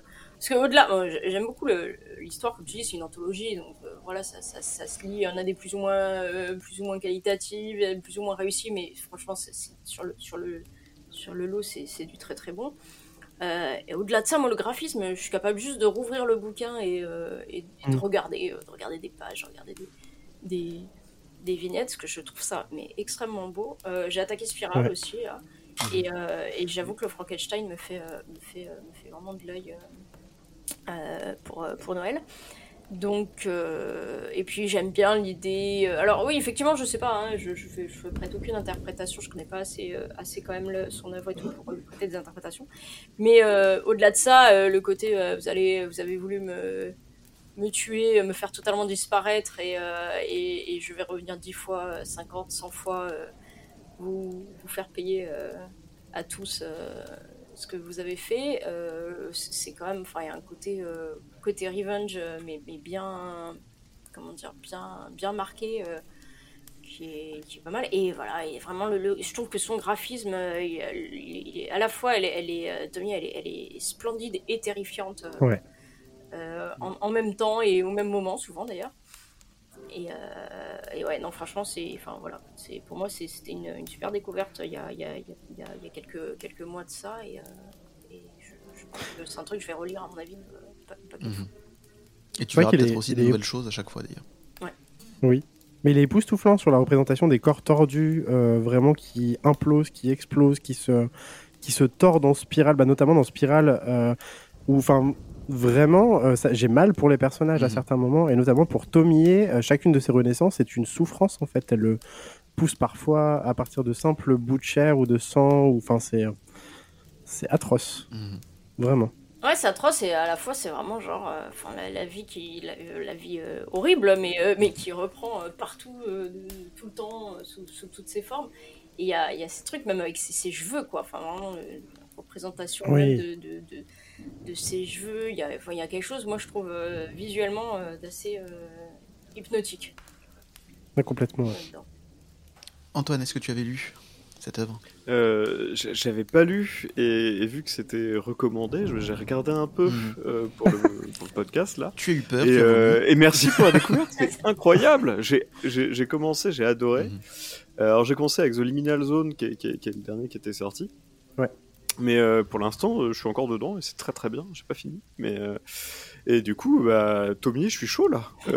Ça va partir en commande Amazon direct pour, pour pour aller le récupérer et puis faire l'intégrale. Non non, ça a l'air trop bien. Et et ouais, bah c'est toujours. bah moi j'aime beaucoup. j'a- j'aime beaucoup ce côté. bah, J'adore le revenge moi globalement. Dans tous les domaines, je trouve que la vengeance, euh, pour le coup, c'est très cathartique. Mhm. C'est toutes les choses qu'on. Ouais, c'est- tout bête, mais c'est toujours bien quand un personnage qui a, qui a pris cher, il met cher aux Oui, autres. c'est ça, le karma. C'est le côté le plus plaisant, voilà. Le retour de bâton est toujours extrêmement plaisant. Ouais, puis là, c'est vraiment Et, accentué euh, par le fait que genre on a voulu se débarrasser d'elle et que du coup on ne pourra plus Hmm. jamais se débarrasser d'elle. quoi. C'est Enfin, ça. C'est même pas Ouais, juste une ça. vengeance, euh, genre je reviens, euh, je reviens, je suis vénère, je me venge et, et je repars. Genre là, c'est foutu, mais Voilà, pour des millénaires. quoi. Ah oui, bah, d'autant qu'à la fin, c'est sous-entendu, mais des Tomiers, il y en a absolument partout dans le monde entier, quoi. D'accord. Non mais voilà, exceptionnel. Donc euh, je, je, vais, je, je commande, je vais lire la suite euh, très rapidement. Et merci beaucoup pour la reco, c'est Pas de génial. rien. Il y a une adaptation euh, par, par Aja qui est prévue d'ailleurs euh, Ah, euh, depuis euh, Belle Lurette. Bah, c'est lui qui a fait la Euh, préface. je sais pas où elle en est. euh, C'est pas lui qui a fait la préface d'ailleurs. Tout à fait, ouais. Il a fait la préface de Tomier et euh, c'est un- une œuvre qui a déjà été multi-adaptée. Je crois qu'il y a 9 films au Japon qui sont sortis des live action. Ah ouais Ouais, ouais, ouais, c'est une grosse, grosse licence au Japon, euh, Tomier, euh, qui est reconnue euh, depuis sa sortie dans les années 80. C'est devenu une institution. Donc je sais pas ce que valent les live action. Euh, J'en mettrai peut-être à l'occasion. mais ouais, je suis assez impatient aussi de voir le travail d'Aja sur ce, sur ce type d'œuvre déjà. Voyons ce qu'il avait fait à des humains déjà dans euh, La colline à des yeux. euh, je je trouve Ouais. qu'il a, ouais, il a une patte, un truc euh, qui pourrait être vraiment cool en termes de body horror. dans quelle maison d'édition on peut retrouver euh, cette œuvre? Et ben c'est chez Mangetsu du coup, Mhm. qui est, euh, que je connais pas par ailleurs. Voilà, et qui l'a édité dans son intégrale et qui édite euh, aussi pas mal d'autres œuvres de, euh, de Junji Ito, donc euh, allez-y foncez. Ok. Euh, et vu que vous avez lu tous les deux euh, cette œuvre, Kurt et, et Flo, euh, vu que c'est une anthologie, quelle est l'histoire qui vous a le plus marqué C'est toujours ça. Vas-y, je te laisse. euh, Je te laisse. T'es ta Débrouille-toi. Il y en a, il y, en- bah, y en a deux moi qui m'ont beaucoup plu. Euh, Il y a l'histoire d'un artiste, d'un peintre, euh, en fait, qui, euh, qui est au sommet de sa gloire, qui fait euh, des, euh, qui fait des shows absolument partout au Japon, en fait, et qui tombe un jour sur Tomie, qui est en train de regarder une de ses œuvres, et qui lui dit simplement, euh, bah, c'est pas ouf en fait ce que tu fais. Alors que le gars est porté au nu par euh, l'ensemble des, des critiques en fait de, de peinture, euh, d'art, et euh, ça le rend un peu un peu fou et il commence à s'attacher beaucoup à cette euh, donc à ce personnage à Tomie et à en faire sa muse en fait euh, et il va tenter de la peindre. Il... dans cette histoire en gros il euh, lui il parvient au sommet de son art avec elle et il fait une superbe peinture. Il dit lui-même qu'il a jamais rien peint d'aussi beau. Et euh, elle lui dit aussi que c'est de la merde. Et du coup ça le rend absolument fou. Mhm. Euh, elle finit par se barrer euh, et par s'enticher d'un euh, d'un sculpteur en fait qui pareil à son tour devient fou parce qu'il ne parvient pas à, en faire une œuvre en fait Et euh, je trouve que cette histoire est vraiment cool dans l'univers de Tomie. Pour la seconde histoire, ça se passe dans un village en fait japonais, un peu, un peu, un, village de campagne en fait, où euh, t'as un type qui vient avec une valise proposer des graines de Tomier. Très particulier. Mhm. Il dit en fait aux, villageois, faites pousser, euh, mettez ça dans l'herbe en fait, enfin dans, dans, un, dans de la terre et euh, arrosez-la régulièrement et vous allez voir la plus belle plante apparaître. Euh, et donc, ce gars se fait jeter du village, en fait, et alors qu'il est sur le point de se faire tuer par tous les villageois, il jette, en fait, l'intégralité de sa, de sa valise remplie de graines de Tomier, en fait, dans la rivière du village. Mhm. Et euh, quelques semaines plus tard, en fait, se mettent à apparaître des centaines et des centaines de Tomier. Et euh, elle- l'histoire est géniale, en Mhm. fait. Et euh, même visuellement, euh, c'est une claque euh, totale pour moi. J'ai adoré. euh, J'ai adoré certains des passages de cette histoire où tu as des gamins qui font de la pêche et qui tombent sur euh, des, enfin, des Tomiers pas encore tout à fait finis, entre guillemets, qui sont encore en gestation, au fond, euh, du, au fond de la rivière. Et il y a des images vraiment absolument effrayantes. Mhm. Donc, ouais, ça, c'est mes deux histoires vraiment que j'ai adoré dans, dans le recueil. Il y en a plein d'autres de bien, mais ces deux-là, en tout cas, t'ont beaucoup plus marqué que les autres. Ouais, carrément. Moi, euh, moi j'allais dire, en fait, pareil, la celle avec, les... avec la valise, euh, Mhm. et toutes ces tomiers Ouais. qui sortent de la, de la rivière, enfin, c'est- glauquissime. euh, et, euh, et puis, pareil, quoi, il y a une ambiance super étouffante, genre le village envahi de, de ces espèces de créatures et tout. Et euh, il y en a une autre que j'aime bien où c'est qu'il y a- il y, a plusieurs tomiers euh, finalement qui sont, qui, qui, qui sont en compétition, quoi. Et. Euh, et j'aime bien, voilà, j'aime bien ça là aussi, euh, le- l'aspect. euh, finalement, c'est que. Alors, vois, ça va revenir un peu sur Perfect Blue, quoi. C'est qui la vraie, c'est qui pas la vraie. Enfin, la Mhm. vraie, enfin, c'est parler, quoi, parce que en même temps. Et, euh, qui est la, la plus légitime euh, et, euh, et laquelle, euh, laquelle survivra, parce que même entre elles, elles sont pas super. euh, c'est pas très sororité euh, entre les. Entre les tomiers, hein, je sais pas. donc, euh, donc voilà. j'ai bien aimé, enfin j'ai tout aimé, mais euh, celle-là, m'ont Ouais. plus marqué. ouais. Eh bien, écoutez, super. Je mettrai évidemment toujours tous les liens sur les réseaux sociaux de l'émission. Et aussi, j'ai hâte de découvrir ça parce que vous m'avez donné envie aussi de- de le lire. Merci beaucoup pour cette super recommandation. Donc maintenant, c'est à mon tour, du coup. Alors, pour le côté flippette, hein. allez, c'est parti. Euh, donc, pour cette spéciale Halloween, j'ai eu envie euh, de vous présenter une bande dessinée qui est un véritable coup de cœur pour moi et qui rentre aisément sur mon top 20, dans mon top 20, en tout cas euh, 2022. Et quand je dis top 20, top 10 même. Et euh, sachant que j'en lis à peu près 300 par an, vous pouvez vous dire que c'est quand même de la bonne qualité du coup. Euh, je Bah vais oui. donc vous parler de Détective du bizarre, Billy Brouillard et la chasse aux fantômes euh, de Guillaume Bianco aux éditions Soleil dans la collection Métamorphose. Série qui pour le moment compte deux tomes, mais euh, d'ailleurs à la fin du euh, deuxième, on se rend compte qu'il y a encore de la matière et qu'a priori il devrait y en avoir un troisième dans quelques temps, en croisant les doigts. Euh, de quoi parle ce premier tome? Nous sommes la nuit d'Halloween, Billy Brouillard, qui a un aussi mauvais caractère qu'il est intrépide, part avec sa sœur Jeanne en quête de bonbons. Mais tout à coup, il tombe nez à nez et front contre front, oui, la rencontre est des plus percutantes, avec une mystérieuse petite sorcière, Célène. Billy lui arrache son sac, pensant qu'il contient des bonbons, mais malheur, à l'intérieur, des fantômes étaient enfermés et ils en profitent pour prendre la poudre d'escampette. Célène et Billy partent à leur poursuite et vont devoir affronter les créatures de la nuit pour tous les récupérer. Mais je ne vous en dirai pas plus pour garder un maximum de mystère.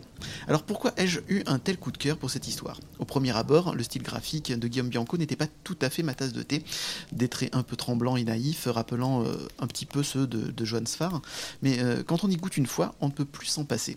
Euh, Guillaume, avec son art, son rythme et son infinie imagination, arrive à nous happer dans son univers et on en devient très très vite accro. Cette histoire ainsi que le deuxième tome plairont tout autant aux enfants euh, qu'aux ados et aux adultes, ayant gardé d'ailleurs eux-mêmes une âme d'enfant.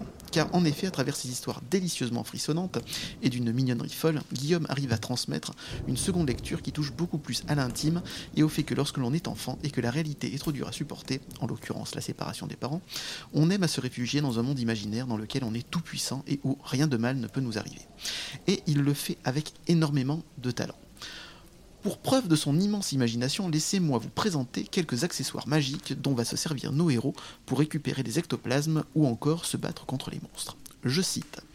Le lasso vermicole, ce lasso avec une tête de serpent à chaque extrémité, peut s'étendre à l'infini, il s'enroule, il s'accroche et capture tout et n'importe quoi. Gare à bien dompter ses mâchoires, il pourrait se retourner contre vous. Les bottes volent au vent pour marcher sur les nuages, la ceinture à boucle, juste pour faire joli, et évidemment la loupe de trouble vue en pierre de foudre et cuir de dragon qui permet de voir l'invisible et de trouver les fantômes qui se sont cachés dans le décor. Et aux joies, cette loupe magique est fournie dans chacun des deux tomes, permettant de rendre le lecteur non plus spectateur mais aussi acteur de cette chasse aux fantômes. Et je peux vous dire que c'est vraiment magique parce que oui, ça fonctionne très bien. Autre grosse qualité de ces histoires, le bestiaire foisonnant qu'invente Guillaume est absolument délirant et drôlissime. Que vous dire de plus? Si vous aimez les films à l'ambiance Tim Burtonesque, voire carrément les films de Tim Burton, on va y aller en franco, hein, les histoires de fantômes et les démons en tout genre, et qui vous feront autant frissonner que rire, foncez lire Détective du Bizarre, vous ne le regretterez pas. Et d'ailleurs, je vous conseille aussi la série Billy Brouillard, la- qui est la série mère du coup, parce que donc le Détective Brouillard est un spin-off, qui est tout aussi exceptionnel. Au fait, si vous voulez en apprendre plus sur l'auteur, j'ai eu la chance de l'interviewer euh, lors d'un décoinstabule spécial Noël. Je mettrai évidemment le lien dans euh, le descriptif de l'émission. Mesdames, messieurs, Madame, Monsieur, aviez-vous lu Billy Brouillard? Flo? Euh, non, alors, mais il y a. Enfin, moi, j'ai feuilleté, euh, j'ai feuilleté déjà à la bibliothèque euh, parce Mhm. que la couverture m'avait. m'avait Interpellé. Mais par contre, c'était pas le détective. euh, En fait, c'est quoi Il y avait d'autres Billy Brouillard avant, c'est ça C'est ça, Comment... exactement. Voilà. Tout à fait. Il y a trois tomes de Billy Brouillard et encore deux tomes de Détective du Bizarre. D'accord, dans détective, je connaissais pas. Et, euh, et j'avais euh, donc voilà, j'avais feuilleté en me disant que Mhm. bah, un de ces quatre, euh, je les lirais bien. Ça avait un côté un peu, un peu foutraque quand même, avec plein Mhm. de trucs, euh, avec des, des bouts d'histoire et tout. Mais non, voilà. Bah, au-delà, au-delà du fait que j'avais, j'avais, j'avais- voilà, la, la couverture m'avait, m'avait attiré et que, et que je les ai, je les ai un petit peu, voilà, un petit peu regardés en me disant qu'un jour, quand j'aurai le temps, Mhm. ça, ça avait l'air bien. Ah, tu, je, confirmes je confirme. Kurt, Antoine? J'avais jamais entendu parler de Billy Brouillard sous toutes ses formes. Donc c'est- en soi euh, une belle découverte. Alors, J'ai pas encore pu en, en acheter et, et les lire, mais, euh, mais moi c'est un style graphique que j'aime bien, les traits hésitants. C'est Je sais ça. pas, il y a un côté, euh, très cool. Mais dans beaucoup d'œuvres, je suis très fan de ce genre de style graphique, donc euh, je pense que je vais me régaler. Je vais claquer mon PEL dans des. On est désolé. Et je surkiffe aussi parce que Guillaume rajoute plein de détails aussi à l'intérieur de ces tomes. C'est-à-dire qu'il te fait des petits journaux aussi, que ce soit dans Billy Brouillard, que ce soit dans le Détective du Bizarre, etc. Il te rajoute des petites chroniques, des petites pubs, etc. Toujours dans cet univers-là. Et c'est vraiment exceptionnel. Je, je vous le conseille. Mes gamins adorent. Et moi aussi, je suis très fan parce qu'en effet, il y a le côté euh, chasseur de fantômes. euh, tu rêves ça. Et dans le deuxième tome, c'est un peu plus, euh, comment dire, introspectif. C'est c'est un côté plus psychologique. C'est Billy Brouillard qui se bat contre ses peurs, etc. Donc il y, y a tout ça et c'est tellement bien emmené et, euh, et voilà. Quand on passe un peu le style c'est peut-être pas le style qui vous attire le plus mais après passez ça vous allez voir ça ça foisonne d'idées. C'est super mignon Euh, d'ailleurs tout, tout ce que fait Guillaume Bianco est très bien d'ailleurs. Je vous, je vous le conseille. Donc euh, voilà. On Kurt est-ce que tu avais lu quelque chose de Billy Brouillard ou de Guillaume Bianco? Mais alors, pas du tout. Vraiment, je connaissais Eh bien, absolument. c'est une découverte tant mieux. Et- ça sert à ça aussi des Bah, constabules Mais oui, mais alors belle découverte en plus parce que là du coup je suis en train de checker sur Mhm. Google et euh, tu parlais du style graphique qui Mhm. pouvait euh, rebuter. Alors c'est pas du tout mon cas, j'aime beaucoup. Mhm. Ça me fait un peu penser. euh, Alors là je vois que les coups. euh, Ça me fait pas mal penser euh, ouais, à du, un mélange de Tim Burton un peu. comme si la famille Adams avait été adaptée. Bah, D'ailleurs, c'est probablement ce qui va se passer bientôt, si j'ai bien suivi l'actu. Mhm. Mais ouais, ouais, un mélange de la famille Adams et de Tim Burton, du coup, j'aime beaucoup. Alors effectivement, je sais pas si c'est ma cam. Par contre, effectivement, euh, pareil, j'ai deux enfants à la maison Mhm. et euh, possiblement, ouais, ça pourrait leur plaire. Et le côté de la loupe magique, c'est pas pour rire. hein. Il y a vraiment la loupe magique à l'intérieur des tomes et tu regardes de temps en temps pour suivre les fantômes et tu, ils apparaissent grâce à cette loupe magique. Donc vraiment, c'est une super idée. Et, euh, Bah voilà. ouais. et tu vois un couillon de 42 ans en train de lire et de prendre sa loupe, en train de rechercher les trucs. Dans Et le bah oui, métro. Exactement. Et c'était vachement bien. Donc voilà, je vous conseille vivement euh, Billy Brouillard et dans toutes ses formes. C'est vraiment très très bien. Et euh, par- Cool. là, Oui. par contre, je- du coup, j'étais sur le synopsis et ils, ils disent dans Wikipédia le personnage éponyme sans lunettes ne voit pas très bien ce que les autres euh, voient. En revanche, il ne voit ce que ne voient pas des créatures fantastiques et horribles. Et en fait, ça me fait penser à un court métrage qui est pas super connu, mais que moi j'ai eu l'occasion de passer à des, des écoliers en fait dans, Mhm. dans- dans le cadre de mon boulot, qui s'appelle Cul de bouteille et qui est Mhm. exactement ça. Et euh, voilà, si vous le trouvez, euh, si, je sais pas s'il est trouvable, à quel point il est trouvable sur internet ou quoi, mais c'est un court métrage qui s'appelle Cul de bouteille que je trouve magnifique.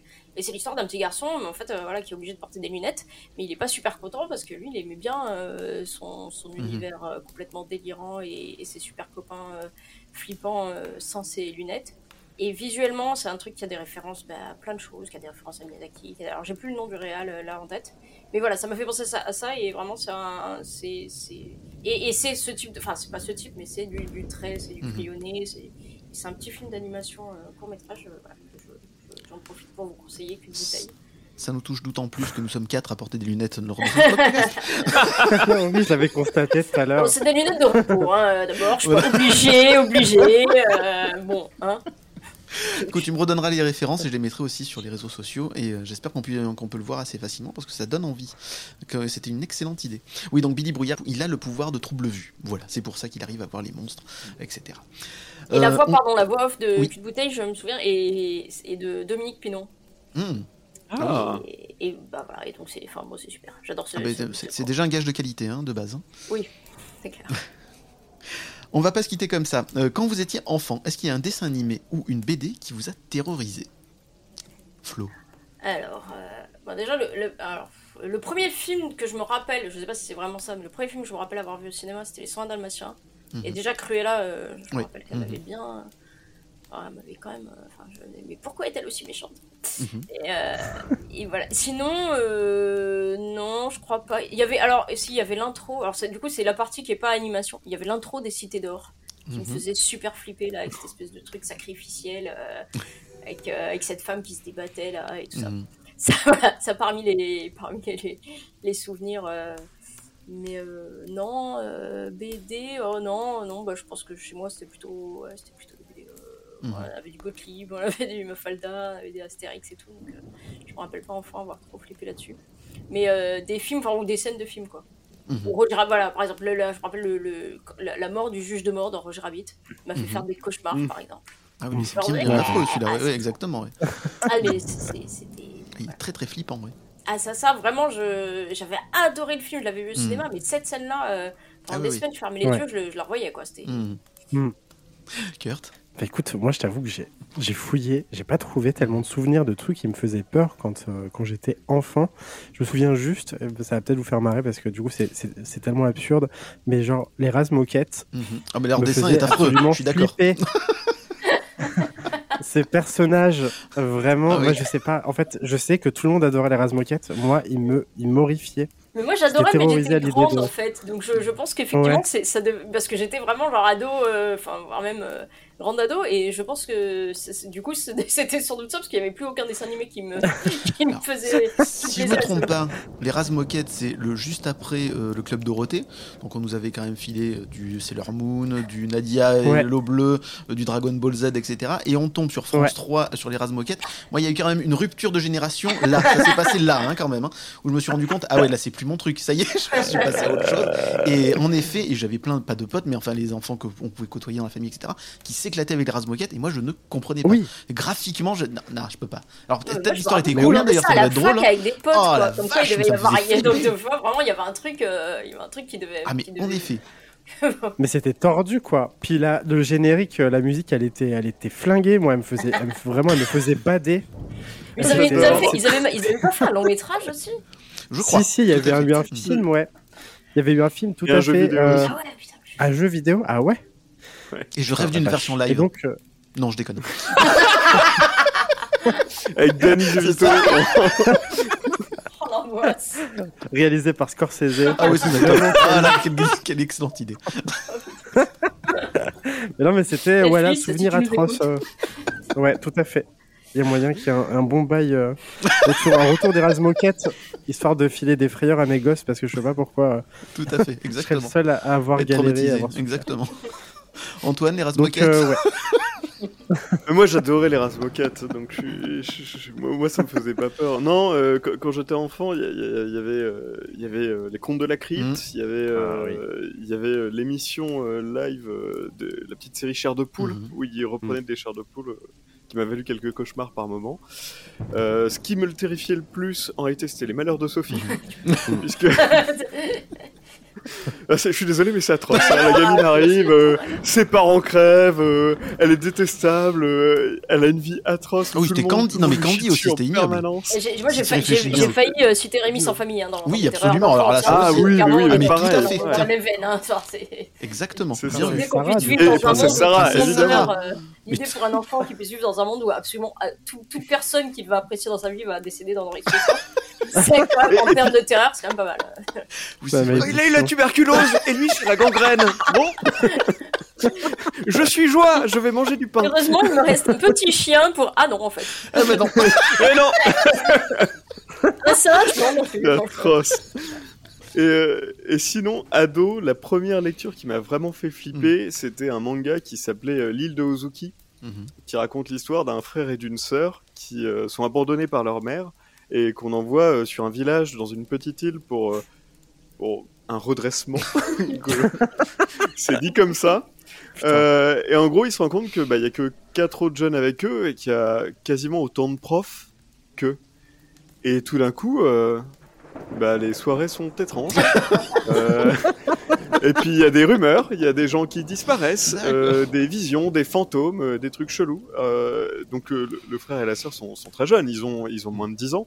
Et, et la jeune sœur en plus est aveugle, ce qui rajoute un truc. En fait, le frère voit des trucs atroces, doit protéger sa sœur et doit tout faire pour pas lui dire. Mhm. Lui il est en flip et tout, donc il y a, il y a vraiment une sorte de d'ambiguïté, de dichotomie entre les deux personnages, mais mais c'était, euh, ça m'a effrayé. Et j'étais euh, rivé au bouquin euh, et j'ai, ouais, j'ai tout lu. Alors ça finit un peu en autre boudin pour moi. Mhm. J'aurais préféré une autre fin, mais bon, les budgets font qu'ils n'ont pas été reconduits et du coup ils ont fini Ah. plus tôt. Mais euh, Dommage. Mhm. mais euh, j'ai trouvé ça, j'ai trouvé... donc je le conseille si, si vous voulez. euh, voilà, c'est, c'est toujours une petite pépite à avoir, un truc qui fait vraiment flipper. hein.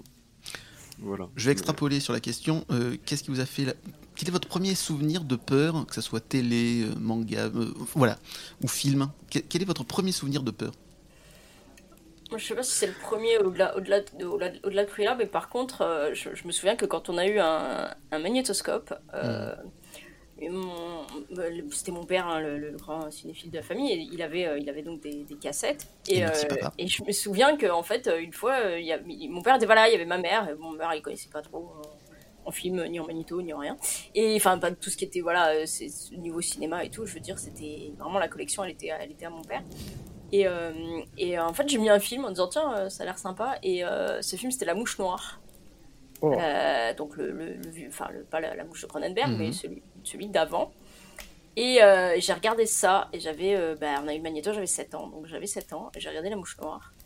Et, euh, et vraiment, j'en ai cauchemardé, mais euh, à un point, surtout sur la fin, où il y a une espèce de. Bah, voilà, sur la fin du film, tu vois la- l'araignée avec une tête humaine qui hurle Tuez-moi, tuez-moi. Enfin, c'est. Mhm. Mais ah, et il y avait cette scène et une autre, en fait, où il, il s'écrase, le, le- bah, sa partie mouche, on va dire, il essaie de l'écraser sous une, une presse, je crois. Mais c'était. euh, Enfin, je, je- pendant des semaines, je, je le voyais euh, partout, quoi. En tous les recoins de la maison, euh, je, voyais, je voyais ça. Euh, donc, c'est pas le premier, c'est pas le premier, mais, euh, mais euh, ouais, c'est plus marquant. Kurt? Écoute, je rem- en remontant très très loin, je me souviens d'un après-midi. euh, en fait, à l'époque où, euh, quand j'étais gamin, il y avait une série qui s'appelait Cosmos 99. Oui, qui passait, qu'est-ce qu'elle est bien, cette série. et, Ouais. euh, juste, je crois que c'était le dimanche, euh, soit au moment du repas, soit immédiatement après, je sais plus très bien. Mon père était fan de, de SF et du coup, c'était son rendez-vous du dimanche. Mhm. Et c'est bon, c'est une série éclatée. Hein. Elle est vraiment pétée au niveau, au niveau SF, au niveau, au niveau FX plutôt. Je suis pas d'accord. Euh, Je trouve qu'elle est très Quand très tu bien. reviens Elle est dessus, d'époque. Elle est d'époque. elle est d'époque, ouais. Genre revenir au dessus, dessus aujourd'hui, je pense que ça serait vraiment très compliqué. Mais à l'époque, je me souviens d'un épisode où il y a un monstre à tentacules qui attaque les héros de, de cette histoire. Euh, je suis en train de revoir les photos là, du coup j'ai re- retrouvé le monstre à tentacules qui s'appelle le monstre à tentacules son nom. Voilà, vraiment, je- pétrifiés. C'est ton classique. Merci les scénaristes. et qui est, Votre nom, c'est juste est le monstre vu- en tentacule, donc. euh, qui est ni plus ni moins qu'un amas de plastique. Du coup, là, je me rends compte que j'ai été idiot de flipper là-dessus. mais ce truc des cauchemars. Mais des cauchemars, mais je vous jure que ça a duré des mois. Ça s'appelle l'enfance. Je le revoyais, Mm. ouais, c'était atroce. J'ai plus jamais revécu ce genre de sensation, et tant mieux d'ailleurs. Parce que j'imagine aujourd'hui être aussi impressionné par des films, ça serait insupportable. J'arrêterais de regarder la Depuis, télé. tu ne manges plus de béné calamar non plus, on est d'accord Donc, de toute façon. Ah, mais absolument, les fruits de mer, ça me fait C'est ça, littéralement. vomir, en fait. Je, voilà, plus de fruits de mer depuis. Mais ce monstre, voilà, m'a, m'a, m'a marqué à vie. Et en fait, je donnerais tout pour, euh, pour choper une version HD de cet épisode en particulier. Pour, euh, Alors, Pour HD, je l'ai pas, mais je aujourd'hui, l'ai en lui- moins bonne euh, truc si tu veux. Ah, ça serait pas mal que je, tu vois, que je me confronte un peu à mes frayeurs d'enfant que je devienne enfin un adulte, ça sera un, un bon rituel. Ah, Puisqu'on parle des, des frayeurs d'enfants qui fonctionnent toujours ou pas, on est en, je suis en train. Alors, parce que là j'ai parlé des mouchoirs, mais en fait, si je remonte encore, maintenant que je en parle, si je remonte encore avant, mes Mm. vraies premières frayeurs euh, télévisuelles, c'est la quatrième dimension. Oui. Avec, Oh oui. avec Ah, notamment une petite fille qui se fait, bon, plein, hein, mais une petite fille qui se fait aspirer dans, par le mur, en fait. euh, Oui, oui, oui, oui. Oula, oui. Et, et donc évidemment mon mur était euh, mon, mon lit était forcément collé à un mur mais c'était horrible genre je, dormais le, le- ça. Ah, ouais ouais, ouais c'est ça et, euh, et et ça vraiment c'était Mm. les samedis et, euh, et mes parents ils adoraient ça et moi je regardais mais je- enfin j'étais terrorisée Mhm. et, euh, et on est en train de, se les, de les revoir alors bon ils sont un peu plus grands que moi à l'époque les, mes enfants mais euh, mais il y a deux trois trucs qui quand même qui les ont euh, qui les marquent encore dans on est en train de se refaire la quatrième dimension en Blu-ray là Mhm. et, euh, Ouais. alors, pas du tout les mêmes euh, choses qui me faisaient flipper moi à l'époque, mais il y a encore des trucs qui fonctionnent très, très, très, très, très bien. euh, Mm. de nos jours euh, là-dedans. Antoine? Alors, le- la, la- la- la- la peur la plus lointaine que je me souviens, c'était euh, ma prof de CP qui avait commencé à nous montrer euh, Hocus Pocus, Mhm. le film de Disney, Les Trois Sorcières. Mhm. Et elle nous l'a montré en, en fait en deux fois. Une première partie de 45 minutes, et puis je suis rentré chez moi, je fais OK, c'est chouette. Puis j'ai fait des cauchemars. Et puis le jour suivant, mon père, euh, je le vois discuter avec la maîtresse.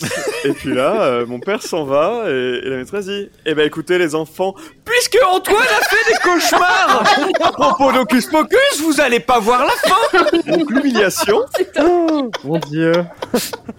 voilà. Et là je fais Non, non, mais ça me dérange pas qu'on voit la fin Eh ben Putain, oh, la pédagogie.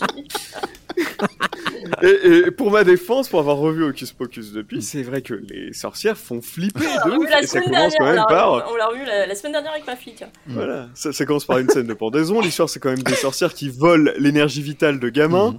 Euh, voilà, mais. euh, Et d'ailleurs, il y a le 2 là qui vient de sortir. Ouais, ouais, c'est pour ça. Et- ouais. On a revu le 1 parce qu'on voulait voir le 2. euh. Alors, j'ai- pas vu le 2 encore, Encore mais, euh, mais voilà, ouais. Et ça, c'est vraiment le truc. euh, première honte et première. euh, et, première, et premier cauchemar dû à une œuvre euh, cinématographique. Oh. Mon T'as Dieu. jamais eu d'amis du coup après, non C'est ça Non, non, mais, je, mais Il a en changé d'école. Je me souviens que les gens m'en voulaient un peu. Ils étaient en mode, mais pourquoi et autres. Mais euh, moi, je transmets mes émotions à mes parents. Quoi, je, connais. je m'attendais pas à ce qu'ils me tirent une balle dans le pied, même s'ils voulaient bien faire. Et, et le pire, c'est, c'est- je, je comprends, je comprends mon, mon père, je comprends la prof aussi qui, bah, effectivement, on va pas montrer quelque Mais chose. ça se dit pas. Mhm, C'est ça. Alors, À cause de voilà, elle était pas obligée de m'humilier. Et, et, et après, je me dis quand même, après l'avoir revu plusieurs fois, on monte pas Hocus Pocus à des enfants de 6 ans. Oui, personnellement. Bon, moi, je l'ai- moi je l'ai fait, mais c'est les miens, c'est pas pareil. Ouais, ouais, bah il y a un environnement familial peut-être plus rassurant que ces deux classes, mais, euh, mais voilà. Bah, D'ailleurs, tu vois, tu parles de, de, de, d'un- d'Instit, euh, je reviens juste sur le film sur Millennium. Moi, le, le- Mhm. le seul personnage qui m'a terrorisé dans le film sur Millennium, c'est Ah oui. c'est l'Instit, quoi. C'est la plus méchante de toutes. Elle est, Putain, elle est horrible. La teigne. Oh, ça fait super flipper. Et c'est pas le monstre, à la base. Elle me fait penser à ma prof de CM1. Bonjour Madame Barbière. Mmh, bisous. Oh les vengeances Oui, bah écoute, Allez, on lâche tout ah, non, elle c'était la pire. Bref, euh, Tu tu t'as prévu un épisode trauma oui, il faudra. On va faire ça. Trauma scolaire. Alors, vous ne me parlez pas de euh, la- l'émission euh, Mystère qui était sur TF1, Si, mais qui était si. très Mmh, J'en mais parle pas parce que j'ose pas, mais, mais si, euh, carrément, tu sais, les pommes qui volent et, Et tout, mais quelle horreur. Ouais. Est-ce que vous avez des Ouais. souvenirs de cette émission du coup? Allez, on se fait un petit, euh, Oui, petit revival. Bah, oui, bah, les pommes qui volent, moi ça m'a terrorisé. Et, euh, en fait, ce qui m'a Des le effets spéciaux incroyables. c'est qu'il y a- Il y, a pas très longtemps, il y a quelques mois ou années, en délirant justement là-dessus avec un pote, j'ai Mm. décidé d'aller revoir un peu. Mais c'est au-delà de pas flippant. Enfin, c'est juste, enfin, je, je veux dire, c'est, je sais pas dans quel univers ça, ça a pu me, ça a pu me faire peur. Alors, euh, les musiques, peut-être, les musiques ouais, euh, Alexandre. Badou aussi, qui est très flippant, le présentateur de l'émission. Aussi, non, et puis doute un côté un peu sérieux avec une voix bien vraiment, grave. Mm. Ah voilà, gosse, il y avait un côté, mais genre, ah bon, ça peut vraiment arriver et tout, ça parlait de combustion spontanée, des trucs, j'avais l'impression. euh, Ouais. J'avais peur la nuit de, de, de, de flamber en, en allant pisser. euh, Non, non, non, c'était horrible. Non, cette émission a. Cette émission a Moi, j'ai souffert longtemps de, de l'effet Mandela. J'étais persuadé que c'était Jacques Pradel qui présentait ce truc et pas du tout. en Et fait. non, non, non. Je me suis rendu compte euh, très récemment que pas du tout en vrai. Mais euh, coup, euh, il Pradel a fait plus tard. flippant à l'époque, hein, quand même. Euh. Oui, oui. Et, et- et Pradel a fait une émission ensuite hein, sur TF1 aussi de mystère. C'est pour ça qu'il a, il a été blacklisté Ah. avec l'histoire de la zone 51 et de, de, Ah de l'extraterrestre Ah, de bah, Roswell. Canular, ouais. Oui, alors j'ai la vérité, je vous avais sorti la cassette, etc. Oui, tu vois que c'est un truc en plastoc, etc. Mais bon, voilà, c'est vachement bien. Mais j'aime beaucoup. euh, J'en ai, Pradel. j'en ai parlé récemment dans un, dans un autre podcast où, où on m'a invité parce qu'on est revenu justement sur les souvenirs de télé et sur Roswell. Et moi je disais vraiment, moi par contre, là on n'est plus dans la peur, mais on est vraiment dans l'hilarité. Mon, mon meilleur souvenir, c'est la reprise des, par les guignols de, Mm. de, de la parodie avec le bêtisier de Roswell, avec le, le, le- avec le, le- le truc en plastoc là, genre qui prend le, stéthoscope euh, Mm. du, du Toubib qui- et qui pète dedans. Et qui l'autre pète fait, dedans. Oh, oh, oh, arrête, t'es con. Mais c'est vraiment mais l'un de mes souvenirs des guignols. Et t'es con, Roger. ouais. Ah non, mais ce truc-là m'avait fait. Parce qu'en fait, ça partait d'un matériau de base qui était tellement con. Mm. Et, et ça rendait ça le truc, mais encore plus con. C'était magnifique. Quoi. Enfin, voilà, vraiment, c'est- voilà. Roswell. arrête. On a vécu une très très belle époque. Ouais, Et euh, X-Files, est-ce que, ça vous fais- est-ce que ça vous faisait flipper? Ah bah oui. Moi, j'allais en parler plus tard dans une des questions Ah. qu'elle abordait, donc. euh, D'accord, on va en parler plus tard. Je me réserve. Moi, je me réserve en tout cas si les autres vont le parler. euh. Moi, Non, ça, en alors, euh, oui, moi, j'étais déjà, j'étais plus totalement, j'étais, j'étais ado, quoi, j'étais au lycée, euh, Mhm. donc flipper, non, c'est un bien grand mot, mais ça, ouais, ça me fascinait, par contre. J'adorais, j'adorais. Vraiment, ça, quand c'est sorti, ce truc-là. Vu que Kurt va nous en parler tout à l'heure, on, on- on va se le garder au chaud. Euh, alors, en général, quelle est l'œuvre qui vous a le plus terrifié? Moi, c'est Cimetière. L'œuvre Ah oui. cinématographique et, et le bouquin d'ailleurs. En Mhm. fait, c'est l'association, l'association des deux. Moi, j'ai- j'ai j'ai vraiment toujours regardé, comme je disais, beaucoup de films d'horreur. Et euh, en vrai, à part euh, les petits traumas d'enfance, comme je disais là tout à l'heure, ou des trucs que j'ai vus trop jeune ou quoi, Mhm. euh, en vrai, je suis assez peu impressionnable et, euh, et j'aime l'ambiance tout ça, mais je, voilà, je flippe euh, très très peu devant les films et euh, même ado je flippais voilà vraiment sur l'instant si tu veux genre ouais, mais, mais c'est un truc vraiment dès que le film Mhm. s'arrêtait j'avais plus aucun aucun souci euh, cimetière c'est c'est je sais pas ce film m'a m'a terrorisé dans son traitement euh, dans dans ce que ça ramène euh, enfin ce que ça évoque de à quel point on veut faire revenir les gens qu'on aime de de n'importe quelle manière Mhm. Et, euh, et parce que c'est un enfant, enfin vraiment, puis t'as cette espèce d'association de, de blondinet et qui tout à coup euh, devient l'incarnation mais de, de, de la terreur et du mal. Et, euh, et, le, et le bouquin aussi, quoi. Le bouquin, c'est un- c'était, enfin, l'ai- j'ai d'abord vu le film. Et euh, vraiment, alors là, je l'ai vu trop jeune, ouais, j'avais vraiment, vraiment flippé. euh, J'avais arrêté la, la, la cassette en plein milieu. euh, et, euh, et en plus, j'en regardais avec mes parents et ma soeur, c'était pas ça que j'avais vu. Et, euh, et en plus, juste, tu pensais une autre époque. hein. C'était genre, mais euh, pourquoi t'arrêtes le film là Euh, On regarde nous Tu vois bref. Allez, on remet, hein, si t'es pas content, tu fermes tes yeux. bref. J'étais pas, pas petite, petite en plus, tu vois, j'étais déjà genre pré-ado ou ado, mais bon, bref. Et, et, euh, et, je- et après, je m'étais dit que peut-être, effectivement, il m'avait vraiment fait flipper parce que je l'avais vu euh, peut-être un peu trop jeune et Mhm. tout ça. Et, euh, et j'ai fait- une expérience un peu ouais, cathartique aussi. C'est que j'ai une vieille maison de village, Mhm. vraiment, la vieille maison de village, comme vous l'imaginez. Enfin, la vieille maison perdue dans la montagne et tout ça. Avec les, les, les, les parquets qui grincent et tout. Mhm. Et, il y a quelques années, je, suis tombée dessus totalement par hasard un- un- une nuit au village sur le film et je me suis dit tiens ça va maintenant j'ai grandi genre c'est plus que ça.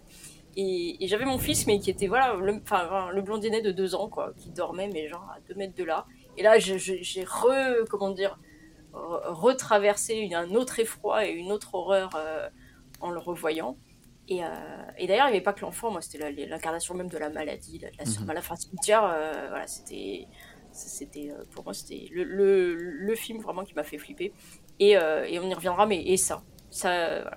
ça, la- la- le, le truc en deux parties là, euh, de, de Stephen King, l'adaptation, euh, la, la vieille adaptation, hein, pas, pas celle de maintenant. C'est de 1990, oui. Mhm. Voilà. Avec Euh, Tom Curry, ouais. Mhm. Ouais, ouais. Donc ça c'est, ouais, je pense que c'est dans, dans toutes les œuvres confondues, euh, livres, films, euh, je pense qu'on est, ouais, cimetière, cimetière et ça.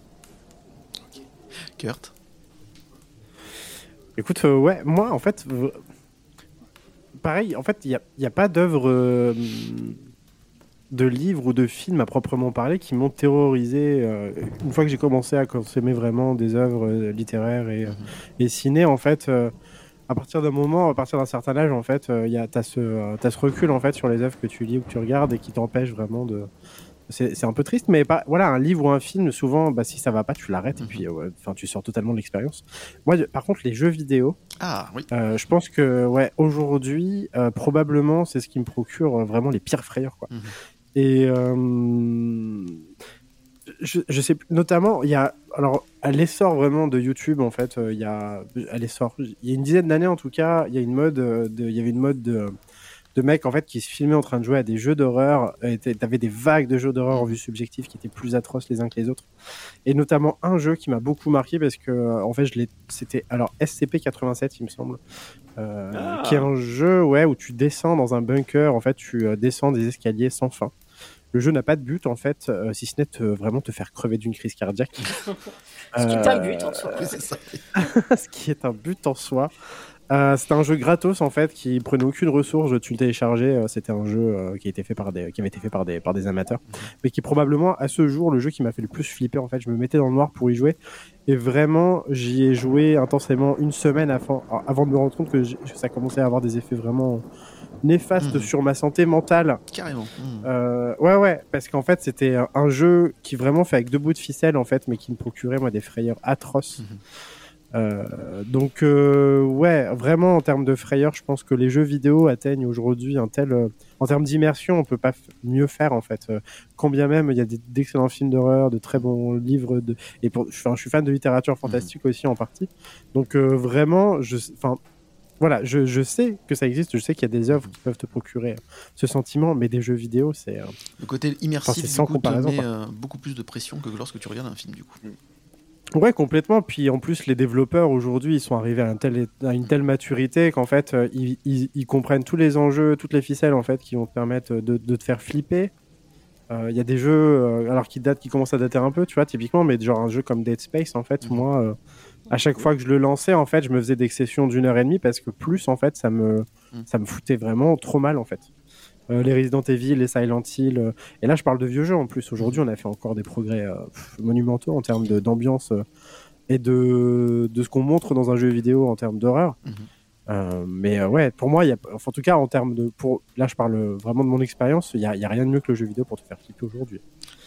Je, vais te passer la, euh, la parole Antoine. Moi, juste une petite anecdote. euh, toute la série Alien est un de mes traumatismes d'enfance, Alien 2 surtout, que j'ai vu beaucoup trop tôt. Mhm. Du coup, grâce à ma maman. Merci maman. Je- je- je- J'ai déjà raconté ça dans le précédent Halloween, donc je vais pas non plus le recommencer à chaque fois, mais bon, bref. Et euh, j'adore Alien, je kiffe Alien. J'ai battu, je me suis battu pour, contre ma peur en regardant très régulièrement Alien, justement pour ne plus avoir peur. Mais par contre, un truc, Mm. les jeux vidéo, je les ai quasiment tous et je ne fais que l'introduction. Je n'arrive pas à dépasser. C'est impossible. Alien Isolation, qui est un jeu exceptionnel, qui Oui. est Ah, magnifique, c'est qui est grandiose. Ouais. J'ai fait l'introduction, tout va bien, je n'ai pas fait la suite. Je me suis fait le, le- tout, le, tout, tout le, le jeu vidéo. Par contre, en let's play, je le connais par cœur. Je sais très bien ce qui s'y passe, Mm. mais je ne peux pas le faire. Ça me fait trop flipper. Ah, Voilà, et trop, hein, quand même. Ah oui, en plus. oui, oui, oui. Ouais, Et c'est tellement Ouais, bien. le, le- le graphisme est tellement. euh, euh, ça, ça te rappelle tellement euh, Alien, le huitième passager, le premier et tout. C'est Mm. c'est parfait. T'as toujours peur que ça arrive. En plus, t'as pas que ce putain d'alien que tu peux pas tuer en plus. T'as ces putains de robots. C'est une horreur ce jeu. C'est mais enfin, qu'est-ce qu'il est bien. L'ambiance, le son. Et en plus, comme d'habitude, les introductions des films, des, des, des jeux aliens, il ne se passe rien. C'est juste Ah oui, oui. l'ambiance, c'est juste les bruits, c'est juste les cris que Mm. t'entends au loin, etc. Les lumières qui clignotent. Et voilà, c'est- cette ambiance glauque, il n'y a rien. Et ben voilà, dès qu'il y a le monstre, allez, salut, ok, ça là, c'est très ça, joli, ouais. on va passer au let's C'est play. pareil, je l'ai. Fait et j'ai eu cette même phase que toi où j'étais ébahi en fait pendant les cinq premiers chapitres en me disant en fait bon t'es pas vraiment t'es pas t'es pas à bord du Nostromo je pense pas Non, t'es pas à bord du Nostromo Non, il y a un add-on où t'es à bord du Nostromo Euh, mais juste où j'étais fasciné en fait par le souci du détail Mm. des les développeurs ils, ils ont, en fait ils ont ils ont reproduit vraiment la SF de Ridley Scott de Tout à fait. et enfin, et euh, c'était génial Mm. jusqu'à effectivement l'apparition de, de l'alien où là en fait bah, j'ai pareil j'ai lâché l'affaire. Mm. chapitre 5 Bien euh, je m'en souviens parfaitement j'ai dit bon bah stop en fait en vrai je vais me remater les films on s'arrête là pour. Et, donc vraiment ça ouais ça appuie ce que je dis les Mm. jeux vidéo peuvent te procurer des frayeurs euh, intenses quoi. Mm. je sais je faudrait que je trouve des faits enfin des tu vois des, des cas où des gens sont morts Mm. spontanément en jouant à des jeux je suis sûr que ça, ça doit exister en vrai Mhm. ça Ah doit oui, des, exister des crises cardiaques, oui, c'est- probable. Oui. Ouais. Antoine, c'est ton tour, je t'ai coupé. Non, pas du tout. Euh, alors moi, je, je vais partir sur un film qui me terrifie et que je, je n'ai vu que trois fois. Et je ne sais pas pourquoi je me le suis infligé deux fois de plus. Pour être sûr. Ça s'appelle- C'est ça. qui s'appelle The Strangers de Brian Bertino Mhm. avec Liv Tyler, qui raconte l'histoire de juste un couple qui décide d'aller dans leur maison de vacances après un mariage. Le couple bat un, bat un peu de l'aile et puis tout d'un coup, euh, il y a des personnes qui sonnent à la porte, Mhm. quoi. Et puis ils font bah non, on n'est pas les personnes que vous cherchez. Ils ferment la porte et puis très rapidement les personnes sont dans la maison Ah. avec des masques. et, euh, et du coup c'est un home invasion Mm. atrocement euh, effrayant et euh, il n'y a rien de plus euh, de plus horrifique qu'en fait comme je vous disais bah, pour moi c'est l'être humain le, le problème Tout à fait. Mhm. globalement. Et là, on est vraiment là-dessus avec, euh, voilà, c'est, c'est, avec juste une petite phrase qui restera euh, dans ma mémoire à tout jamais et dont parfois je fais des cauchemars, euh, parce que c'est des personnages assez récurrents quand je fais des mauvais rêves, hein, quand Mm. même. euh, ces gens avec des masques, hein, ils restent là, alors que ça, ça va faire 5 ans que j'ai pas vu, que, que j'ai pas vu. Euh, avec cette phrase juste mais, mais parce que vous étiez chez vous et là tu fais hein quoi? Comment? Il vous faut pas plus pour buter toute une famille? Euh, donc Oh. voilà il y a, il y a- il y a des trucs y a- ouais c'est c'est un film qui me terrorise et euh, et je suis jamais et je, le regarde les limite je le regarde les yeux fermés et, Oh là là. C'est encore pire, non? Oui. mais, Ah oui mais pire parce que t'as que les sons et t'imagines encore pire. Et du coup, je crois que euh, je, je crois que c'est ça la deuxième fois que je l'avais vu, j'avais fait. En fait, ça se passe pas comme dans ma tête, enfin pas comme dans mes souvenirs, mais parce que j'avais imaginé une partie des scènes et j'ai fait. Mais c'est pire que ce que j'avais imaginé. Donc euh, j'ai fait plus jamais. Puis, euh, puis une soirée Halloween avec des potes il y a quelques années, je l'ai revu et j'ai fait. Alors c'est bon, c'est fini maintenant. je vais, je vais me foutre dans une couette et plus jamais sortir de mon lit. Je n'ouvre plus la porte à personne. Euh, voilà. D'ailleurs, dans ce style-là un peu intrusif, là j'ai vu la série dernièrement euh, The Watcher sur Netflix, alors qui est beaucoup moins gore hein, que The Strangers évidemment, mais t'as le côté intrusif, euh, la personne qui déambule dans ton appartement, dans ta maison, ainsi de suite, plus les voisins très intrusifs aussi, ça rajoute aussi de la tension, Ouais, etc. ça. Et ça, ça part aussi sur le, un peu du fantastique, etc. Parce que tu ne sais plus, ils deviennent fous petit à petit. Donc voilà, j'avais beaucoup aimé The, The- The Watcher aussi. Euh, Est-ce que dernièrement vous avez eu euh, une œuvre qui vous a fichu les chocottes? Oh, ça devient dur hein, quand même euh, avec le avec l'âge euh, ouais non de moins en moins. Non j'avais aimé en termes vraiment de, de euh, je sais pas c'est un peu les termes un peu forts mais en termes d'ambiance et tout j'avais euh, j'avais aimé euh, House euh, comment ça s'appelle euh, Euh, Hunting House. The Haunting of Mhm. Hill House. Euh, je Très, très bien, voilà, je Mhm. trouvais que Ouais, je très, trouvais très que vraiment ça c'était bah, c'était une ambiance prenante et le fait que en plus voilà ce soit une, une série et, et qu'à chaque fois tu reviennes dans, dans ce truc là donc euh, peur euh, c'est un bien grand mot mais euh, voilà dans les trucs récents on va dire ce qui m'a ce qui, Mm. ce qui m'a oppressé fortement on va dire euh, c'est ça Kurt?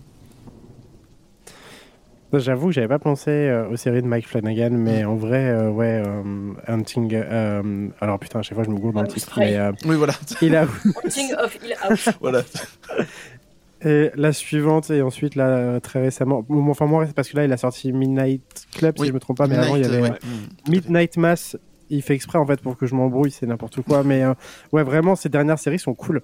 Mm. Euh, moi, un truc qui m'a vraiment effrayé très dernièrement, euh, c'est un bouquin, un livre d'une autrice argentine qui s'appelle Mariana Enriquez et qui a écrit un roman fantastique qui s'appelle euh, Notre part de nuit, si je me trompe. Ouais, Notre part de nuit. Euh, et du coup, c'est un livre en fait. euh, son intrigue se situe. Enfin, s'étale sur 20 années en fait, donc en, en partie pendant la fin de la dictature argentine, donc qui a eu lieu, si je me gourre pas, et je vais probablement me gourer, fin des années 60 et le bouquin s'étale jusqu'au début des années 90.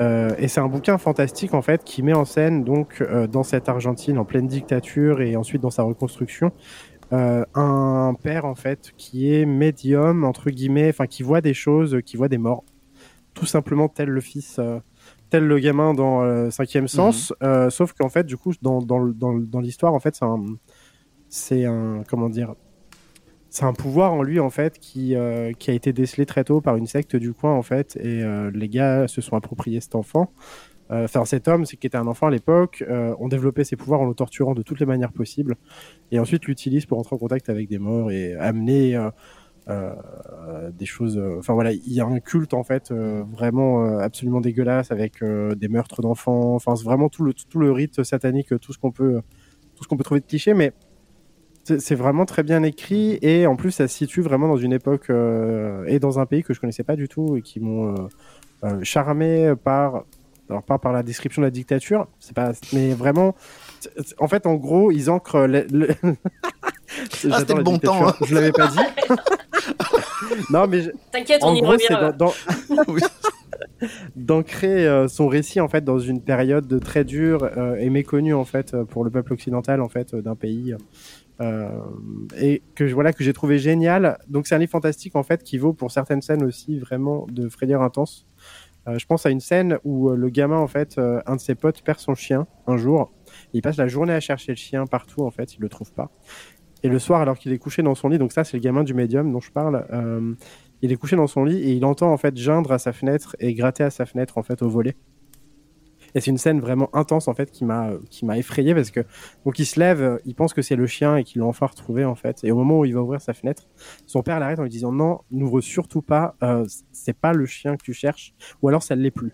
Hmm. Et en fait cette simple phrase, moi, elle m'a foutu des frissons euh, monstrueux. euh, pour ce que ça pouvait impliquer en fait. Donc tu vois, il n'y a pas de description de monstre à Mhm. proprement en parler, pas dans ce passage en tout cas, mais je sais, je sais pas, ça a réveillé chez moi plein de plein de frayeurs en fait, euh, de l'inconnu euh, qui se mêle au connu en fait, tu vois, de ce, tout ce qui peut euh, survenir en fait dans le quotidien, euh, d'effroyable et d'effrayant. Enfin voilà, c'est un grand livre en plus, vraiment très bien écrit et qui retrace vraiment cette période qui est, qui est incroyable en Argentine. Je vous le conseille à toutes et à tous. C'est un très bon livre et qui a des moments, des vraiment des moments de pure frayeur. quoi. Mhm. Eh bien, écoute, c'est noté. Donc notre part de nuit de Maria, Mariana Enriquez, pardon. Super. Antoine? Euh, moi récemment, bah, c'est très récent, je l'ai vu la semaine dernière, j'ai regardé Incantation euh, sur Netflix, qui est un film d'horreur euh, taïwanais ou thaïlandais, Mhm. je crois, euh, qui, qui raconte l'histoire du- d'une mère de, de famille qui globalement, je- il y a six ans, elle, elle a globalement pas très bien respecté un, un précepte religieux, elle a globalement brisé un peu un tabou. Et euh, aujourd'hui, elle a une fille de 6 ans, et en fait, euh, comment dire que ça déchaîne un peu les forces du mal? et, que, et, que les- et que le culte religieux est pas sympa, sympa non plus. Et en fait, tout est en fun footage, et euh, ça faisait longtemps que j'avais pas vu un fun footage qui me faisait vraiment flipper. Et, et c'est vraiment très intelligent scénaristiquement, c'est très chouette. Et je trouve que l'introduction a une. A- rajoute un petit sel, un peu comme la loupe Mhm. dans Billy Brouillard. L'introduction, c'est euh, c'est- l'actrice qui parle au spectateur, qui montre des illusions d'optique et dit bah, imaginez euh, voir, euh, par exemple, ce train aller à droite, maintenant imaginez, euh, vous pouvez aussi le voir aller dans l'autre sens. Puis elle vous forme et naturellement, votre esprit arrive à le voir dans les deux sens. Juste en clignant des yeux, Mhm. ça marche. Puis elle le fait avec un autre truc, et ainsi de suite. Et après, ça vous balance dans, dans le film. Et en fait, juste ça, ça fait que tout le film prend une autre tournure. Et c'est juste une. C'est la première fois qu'on me fait une introduction comme Mhm. ça où on dit attention, on va te niquer le cerveau et on te prévient. Excellente et ben ça marche très Mhm. très bien.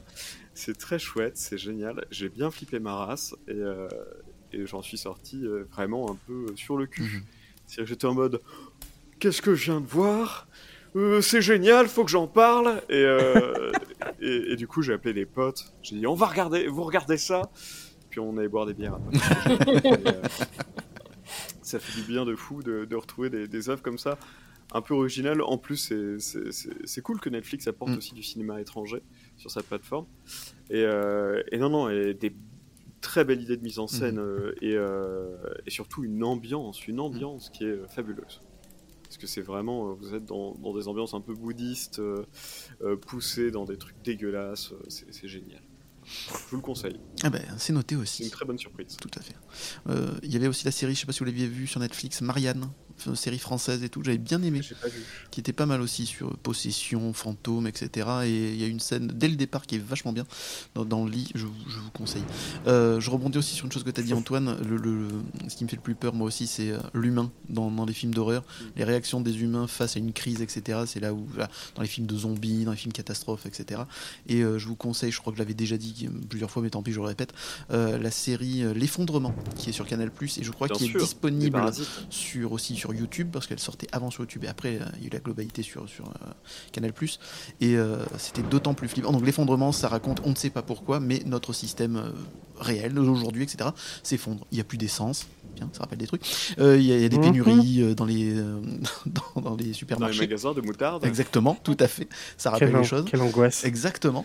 Et, euh, et petit à petit, tu vois que tout se désagrège au fur et à mesure, et euh, la réaction des gens, évidemment, pour s'en sortir, dont le fait qu'il n'y ait plus d'essence, etc., où les gens se battent pour avoir de l'essence, ça ne rappelle absolument rien d'actuel, absolument. Mais euh, voilà, et ça, je l'avais vu euh, deux mois avant le confinement, et je vous dis pas comme j'ai super mal dormi après, parce que euh, voilà, c'est euh, baigné de réalisme, c'est possible, probable, euh, et quand tu vois ce qui se passe, etc., au fur et à mesure, et ce qu'on a vécu nous pendant le confinement et tout, ça c'est d'autant plus flippant. Donc je vous conseille vivement, c'est court, hein, c'est des épisodes de 15-20 minutes je crois, hein.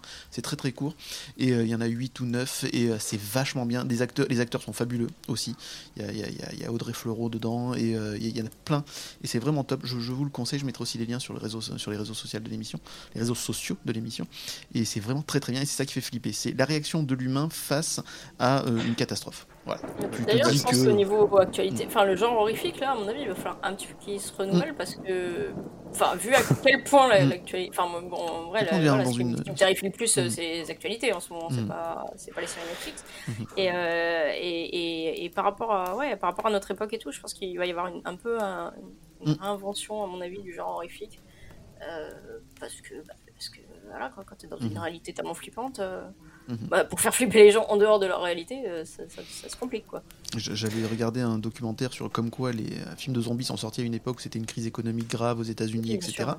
Donc là, il va forcément y avoir quelque chose aussi, une évolution au niveau du cinéma, au niveau des histoires, qui vont peut-être arriver. Tu- tu Ouais, c'était pareil pour les monstres de la Hammer. Enfin, à chaque fois, Mhm. c'est apparu à des, à des périodes euh, charnières, euh, soit sociologiquement, soit économiquement. Enfin, c'est c'est ce qui est passionnant avec les zombies. Parce qu'au final, c'est pas les zombies qui font peur, c'est les humains qui restent. C'est tout le principe de The Walking Mhm. Dead, euh, où en gros, euh, c'est euh, on va trahir les gens, on, va, on va chercher à survivre et on oublie tout sens moral Exactement. et éthique. Mhm. Ah ouais, les zombies dans. Là, enfin, On le- abandonne les valeurs. J'ai j'ai laissé tomber la série, mais dans le, dans, dans le, dans le, dans le comics, dans la BD, euh, Mm. Ouais, très vite, euh, c'est, enfin, c'est- les zombies, c'est plus les, les plus Tout à flippants, fait. mais très Ouais, très rapidement. quoi. Genre, en Mm. quelques pages, elle fait, ok, Ouais. bon, il y a des zombies, euh, d'accord. C'est ça, ouais. Mais maintenant, on est enfermé. Mm. Est-ce que c'est vraiment votre problème, euh, finalement là C'est ça. C'est- En fait, euh, American Nightmare, c'est un film de zombies où ils ont juste enlevé les zombies, quoi. Et Ouais. c'est trop- Là, typiquement, euh, tu parlais de films d'effondrement où Mm. les humains, en fait, sont les plus flippants. Euh, je sais pas ce qui est devenu la série parce que je me suis arrêté au deuxième épisode, je crois. J'ai pas regardé les autres et je pense que ça s'enfonce un peu après dans la, dans la médiocrité, si je me trompe pas. Mais le, le premier film, pouah, moi, juste que j'y pensais là, à cette famille. Bon, c'est une famille euh, qui s'en sort plutôt bien, si je me souviens bien, euh, à la fin du film. Pas trop mal en tout cas. Non, je me- j'ai oublié la fin? Ils ont Bon, pris j'ai oublié la cher fin. mais- Ouais, ils ont pris cher. Ils ont pris cher, mais tu juste ça, tu vois, dire euh, à- dans, dans la société, euh, enfin, dire juste, voilà, une nuit, euh, je crois que c'est, non, c'est 24 heures même. On retire absolument toutes les lois, euh, démerdez-vous, Ah, c'est The Purge. euh, défoncez. Ouais, The Purge. Ouais, donc ouais. c'est une nuit. American C'est une nuit. c'est une. Et Pardon. en fait, du coup, tu te rends compte que les humains, Mm. quand ils sont euh, juste libres de faire absolument tout ce qu'ils veulent, en fait, le premier truc qu'ils veulent faire, c'est euh, genre s'en prendre à leurs voisins. euh, à Et acheter du en PQ fait. aussi. hein. Et acheter. Et de la moutarde. Mais non, mais c'est ouais, Ah non, non, mais The Purge, c'est excellent. Moi, j'ai beaucoup très aimé. flippant, Mm. ouais. Cette idée-là Ouais, aussi, voilà, t'as t'as euh, t'as une ouais. nuit, tu fais ce que tu veux, ce sera pas puni, etc. Et en plus, ce qui est affreux, c'est que ça permet ensuite de se faire baisser la criminalité tout le reste de l'année. Donc c'est pour ça, tu as besoin Ouais, d'une nuit euh, où tout le monde a le droit de faire ce qu'il veut, les pires atrocités, etc. Et après, il ne se passe plus rien. Ça en dit beaucoup Ouais, sur écoute, nous euh, et, euh, et sur notre société aussi. Ouais. Mm. Mm. Bah, c'est voté, hein. Qu'est-ce qu'on en pense? On le fait ou Euh, non, Ça- personnellement. Non, on va pas le faire, mais ça peut venir sur le- avec, un, avec un très bon 49.3, ça peut passer. Bref. euh, Alors, vu que c'est une émission spéciale Halloween, est-ce qu'il y a des œuvres que vous aimez vous refaire régulièrement pour vous mettre dans cette ambiance? Euh, bah, il y a, bah, enfin, on en reparlera après, mais il y a, bah, il y a l'étrange Noël de, de De Monsieur Jack Mhm. forcément. Et, euh, et sinon, il y a les, bah, moi, les classiques, euh, les classiques monsters de la Hammer. euh, Mhm. Voilà, de temps en temps, j'aime bien m'y replonger. euh, les vieux Dracula, les, tous les- les, classiques super, bah, super classe. C'est ça. Kurt? Hmm, pff, tu m'aurais parlé de films de Noël, de Noël je Oui, mais voilà, des dizaines et des mais, euh, dizaines. Ah, des films d'Halloween, je t'avoue, euh, typiquement euh, que je ressors à Halloween, il n'y en a pas tellement des films d'horreur, j'en regarde un peu toute l'année. Mais euh, bon, allez, franchement, c'est pas super, super fou, mais ouais, la, série des films Halloween, moi que j'aime beaucoup, et notamment le premier de Carpenter que je me remate archi, archi souvent. Y en a-t-il vraiment eu d'autres après? Bah, alors, Je je, je sais pas, je vais me faire un peu défense, mais euh, bah, déjà le 2 je l'aime bien. Mhm. En fait, les trois premiers ça va, et ensuite euh, les remakes de euh, les deux, enfin les deux, euh, le reboot de Rob Zombie, en fait, le premier épisode, moi, il m'a beaucoup marqué euh, dans sa dans sa réécriture de Mike Myers, euh, de Michael Myers, pas de Mike Myers, de Michael Myers, Pas pardon. le même. C'est pas le même. C'est pas du tout le même personnage, mais du coup, ouais, euh, ouais, ouais, j'aime beaucoup cette Mhm. série, euh, j'aime beaucoup cette saga. Euh, je crois que c'était mon premier film de Carpenter. Mhm. C'était pas le dernier, du coup, j'en ai- je crois que j'ai tout maté après. Mais euh, il est à part, je trouve, dans sa filmographie, ce film. Déjà, c'est un de ses rares succès. Et en plus, euh, vraiment, il est, euh, il est, incroyable. Mhm. Il est incroyable. Ouais, Et typiquement, là, pour le coup, très, très ancré dans la- cette période de l'année. Mm. Donc, ouais, Halloween, ouais, je dirais. Et t'as vu le dernier justement? Halloween Ends? Non, alors en fait, j'ai euh, vu le premier de cette trilogie là à l'époque et il m'a pas beaucoup marqué. Il avait fait, euh, derniers. ouais, il avait super bien. euh, alors au niveau critique, je crois qu'ils ont été super bien sortis. Je l'avais vu, je l'avais trouvé sympa, mais sans Mhm. plus. Et j'avoue que je me suis un peu désintéressé de la saga ensuite euh, et j'ai pas vu le deuxième. Le troisième m'intéresse pas tellement vu ce qu'il est en train de se manger dans la tronche. là. Euh, donc, euh, mais dans le mauvais sens. Ouais, ouais. Donc bof, bof quoi. Bof, non. euh, franchement, à part le premier, euh, je t'avoue que c'est une. euh, Enfin, les trois premiers, je t'avoue que c'est une saga après que j'ai pas totalement euh, suivi. Donc, euh, je, sais- je le mettrai peut-être en DVD ou en Blu-ray euh, quand il sortira, ou alors s'il sort sur Canal. euh. Enfin, il sortira sur Canal quand il sortira sur Canal plutôt dans, dans une petite année. C'est ça. Antoine? Alors moi, moi, euh, le mois d'octobre, c'est le mois où je regarde des films tous les dimanches, euh, un, un peu en mode rituel de dire allez, euh, petit film d'horreur. Mhm. Euh, donc ouais, j'ai des classiques, j'ai les, j'ai les Halloween effectivement que j'aime bien regarder, j'aime bien les slashers, donc un petit vendredi 13 ça fait plaisir, un Freddy Mhm. les griffes de la nuit euh, j'adore aussi. Euh, j'aime bien les, les, les plus viscérales, j'aime bien me faire un peu du Cronenberg, j'aime bien me, voilà, me ramener sur, sur des choses aussi un peu de body horror, ou un petit Alexandre Aja, La Mhm. colline des yeux c'est une pépite pour moi. Et en, en vrai, celui que je prends toujours un plaisir dingue à regarder, mais parce qu'il est, il est principalement, enfin pour moi, il, est, il a tout compris et il est, il est parodique et il fait que c'est un, c'est un kiff ultime, c'est The Cabin in the Woods, Mhm. que- qui est juste totalement délirant, amusant. C'est un, euh, c'est- c'est un bonbon pour moi. Mhm. C'est-à-dire que ça commence comme un gros film d'horreur. euh, dont on connaît tous les codes, C'est on a tous vu Evil Dead, on a tous vu tout ça, euh, avec euh, les teubés qui se séparent, machin et tout. et en fait, meilleure idée du monde, Mm. en fait, il y a genre une entreprise qui, euh, voilà, qui, qui- qui gère ça et c'est quel plaisir à voir, Ouais. euh, quelle petite sucrerie euh, à, à chaque fois. un super casting aussi, hein. drôle. Super casting, casting 4 étoiles, euh, et avec, avec un humour génial. quoi. Mm, à Et, du coup, on y croit euh, durant la première partie du film. La deuxième partie, on comprend qu'on s'est fait avoir, ça, on rigole, et la fin du film, c'est une apothéose euh, de. Nawak, et, et- et on est heureux. Gorissime, ouais. Euh, Super film. La scène de la moto elle me fait super rire encore. Ah alors que vraiment, euh, genre, je l'ai vu des dizaines de fois, mais à chaque fois, elle provoque euh, mais des, des heures, des, des heures de rire. Euh, génial. Et, et Ouais. un, un film récent que j'avais adoré aussi, qui était euh, Winning Nightmare, Hmm. euh, qui est sorti, en, je crois, euh, ouais, peut-être 2019 ou 2020 dans ces eaux-là, qui raconte l'histoire d'une jeune fille qui vient d'intégrer une, une famille, euh, euh, qui vient de se marier euh, à quelqu'un de la famille, et du coup, à sa première soirée jeu de société en famille, eh elle tire la mauvaise carte, et en fait, il- c'est un jeu de chasse à l'homme. Toute la famille va essayer de la buter.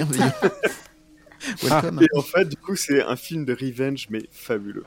Et euh, pareil, drôle, fun, euh, avec des belles scènes de tension. euh, et euh, non, non, c'est super malin dans, dans tous les plans. euh, voilà. C'est- c'est- je vous le conseille si vous l'avez pas vu, Wedding Nightmare, c'est c'est génial. C'est génial. Super. Euh, si vous deviez, oui, parce que Halloween, ça reste aussi une fête pour enfants quand même.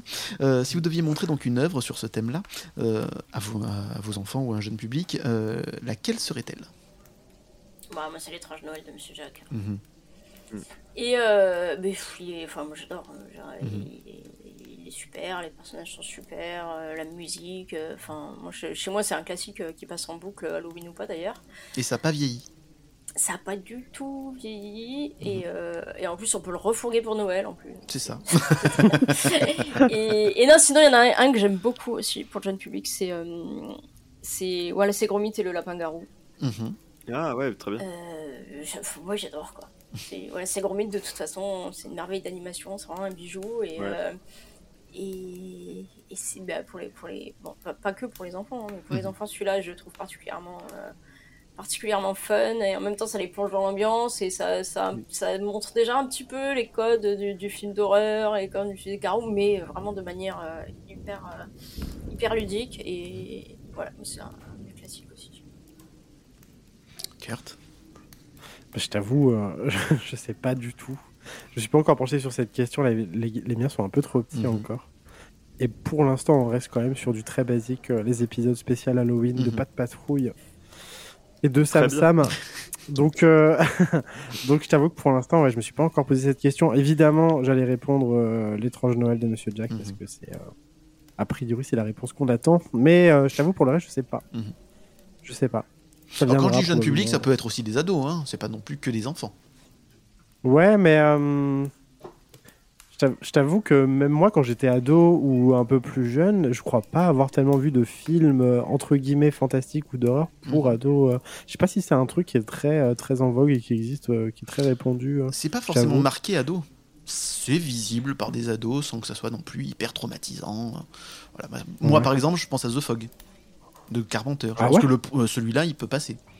Parce que c'est Ah ouais ah oui, t'as- pas tant de scènes de, de- de meurtre ou de sang, etc.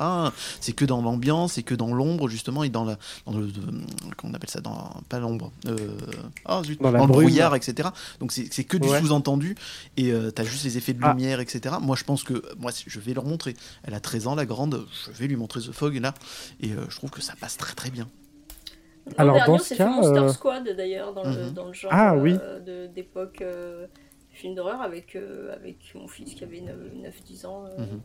Et, et c'est pas mal, ouais. Après, il y a eu la période aussi où Disney a essayé de faire flipper les enfants, euh, genre la foire des ténèbres et tout. Mhm. Bon, ça a tellement bien marché qu'ils ont complètement arrêté d'ailleurs. C'est ça. Et, les- Mais ça, ça peut être des pistes, hein. La Mhm. foire des ténèbres, si tu veux faire flipper des gosses. Regarde, c'est un Disney, tout va bien. Je pense à la, à la momie aussi du coup de Steven Sommers. Mhm. euh, Ah ouais. Ah, tellement bien. qui est euh, ouais là pour le coup moi j'ai vu assez jeune et euh, qui était euh, vraiment flippant mais pas dans le pas vraiment au point d'en faire des cauchemars quoi il y a une ambiance euh, il y a un truc vraiment cool je trouve qui dégage de ce film qui est en train de qui était déjà très cool à sa sortie je pense qu'il y a eu un moment où on en a beaucoup moins parlé là il revient un peu et typiquement ouais c'est je pense que c'est le genre de film que je pourrais montrer euh, de film un peu flippant que je pourrais montrer à mon gosse quand il grandira un peu ouais Ok. Antoine Euh, moi, j'ai pensé euh, alors, à un film d'animation que j'adore, euh, qui est un peu flippant et en vrai, bon, pour plutôt jeune ado, je dirais, c'est Coraline, Ah ouais, Mhm. que, je- que- que j'adore, hein, qui, est- qui, qui est vraiment exceptionnel. Donc, donc, il y a des moments vraiment angoissants. Donc, c'est juste l'histoire d'une petite fille qui vient d'emménager dans une maison. Euh, pour fuir un peu ses problèmes, elle, elle passe une porte qui était condamnée et puis elle se retrouve dans une réplique de sa maison Mhm. Avec euh, une réplique de ses parents ah, qui sont euh, trop sympas et tout est mieux dans le meilleur des mondes. Mais c'est vachement mieux ici. Et très vite, elle se fait rattraper par la vie et, et elle va devoir sauver tout le monde. Et je trouve, je trouve que c'est un bijou de création. Euh, J'adore aussi Max et les Maxi Monstres, Mhm. donc euh, où c'est du coup euh, juste l'histoire d'un gamin qui, bah, qui, qui se fait techniquement un peu emprisonné par son propre imaginaire. Et, et, euh, et c'est d'une beauté folle. Et, euh, et même si c'est censé être des maxi monstres effrayants, ils sont tous extrêmement touchants. Mhm.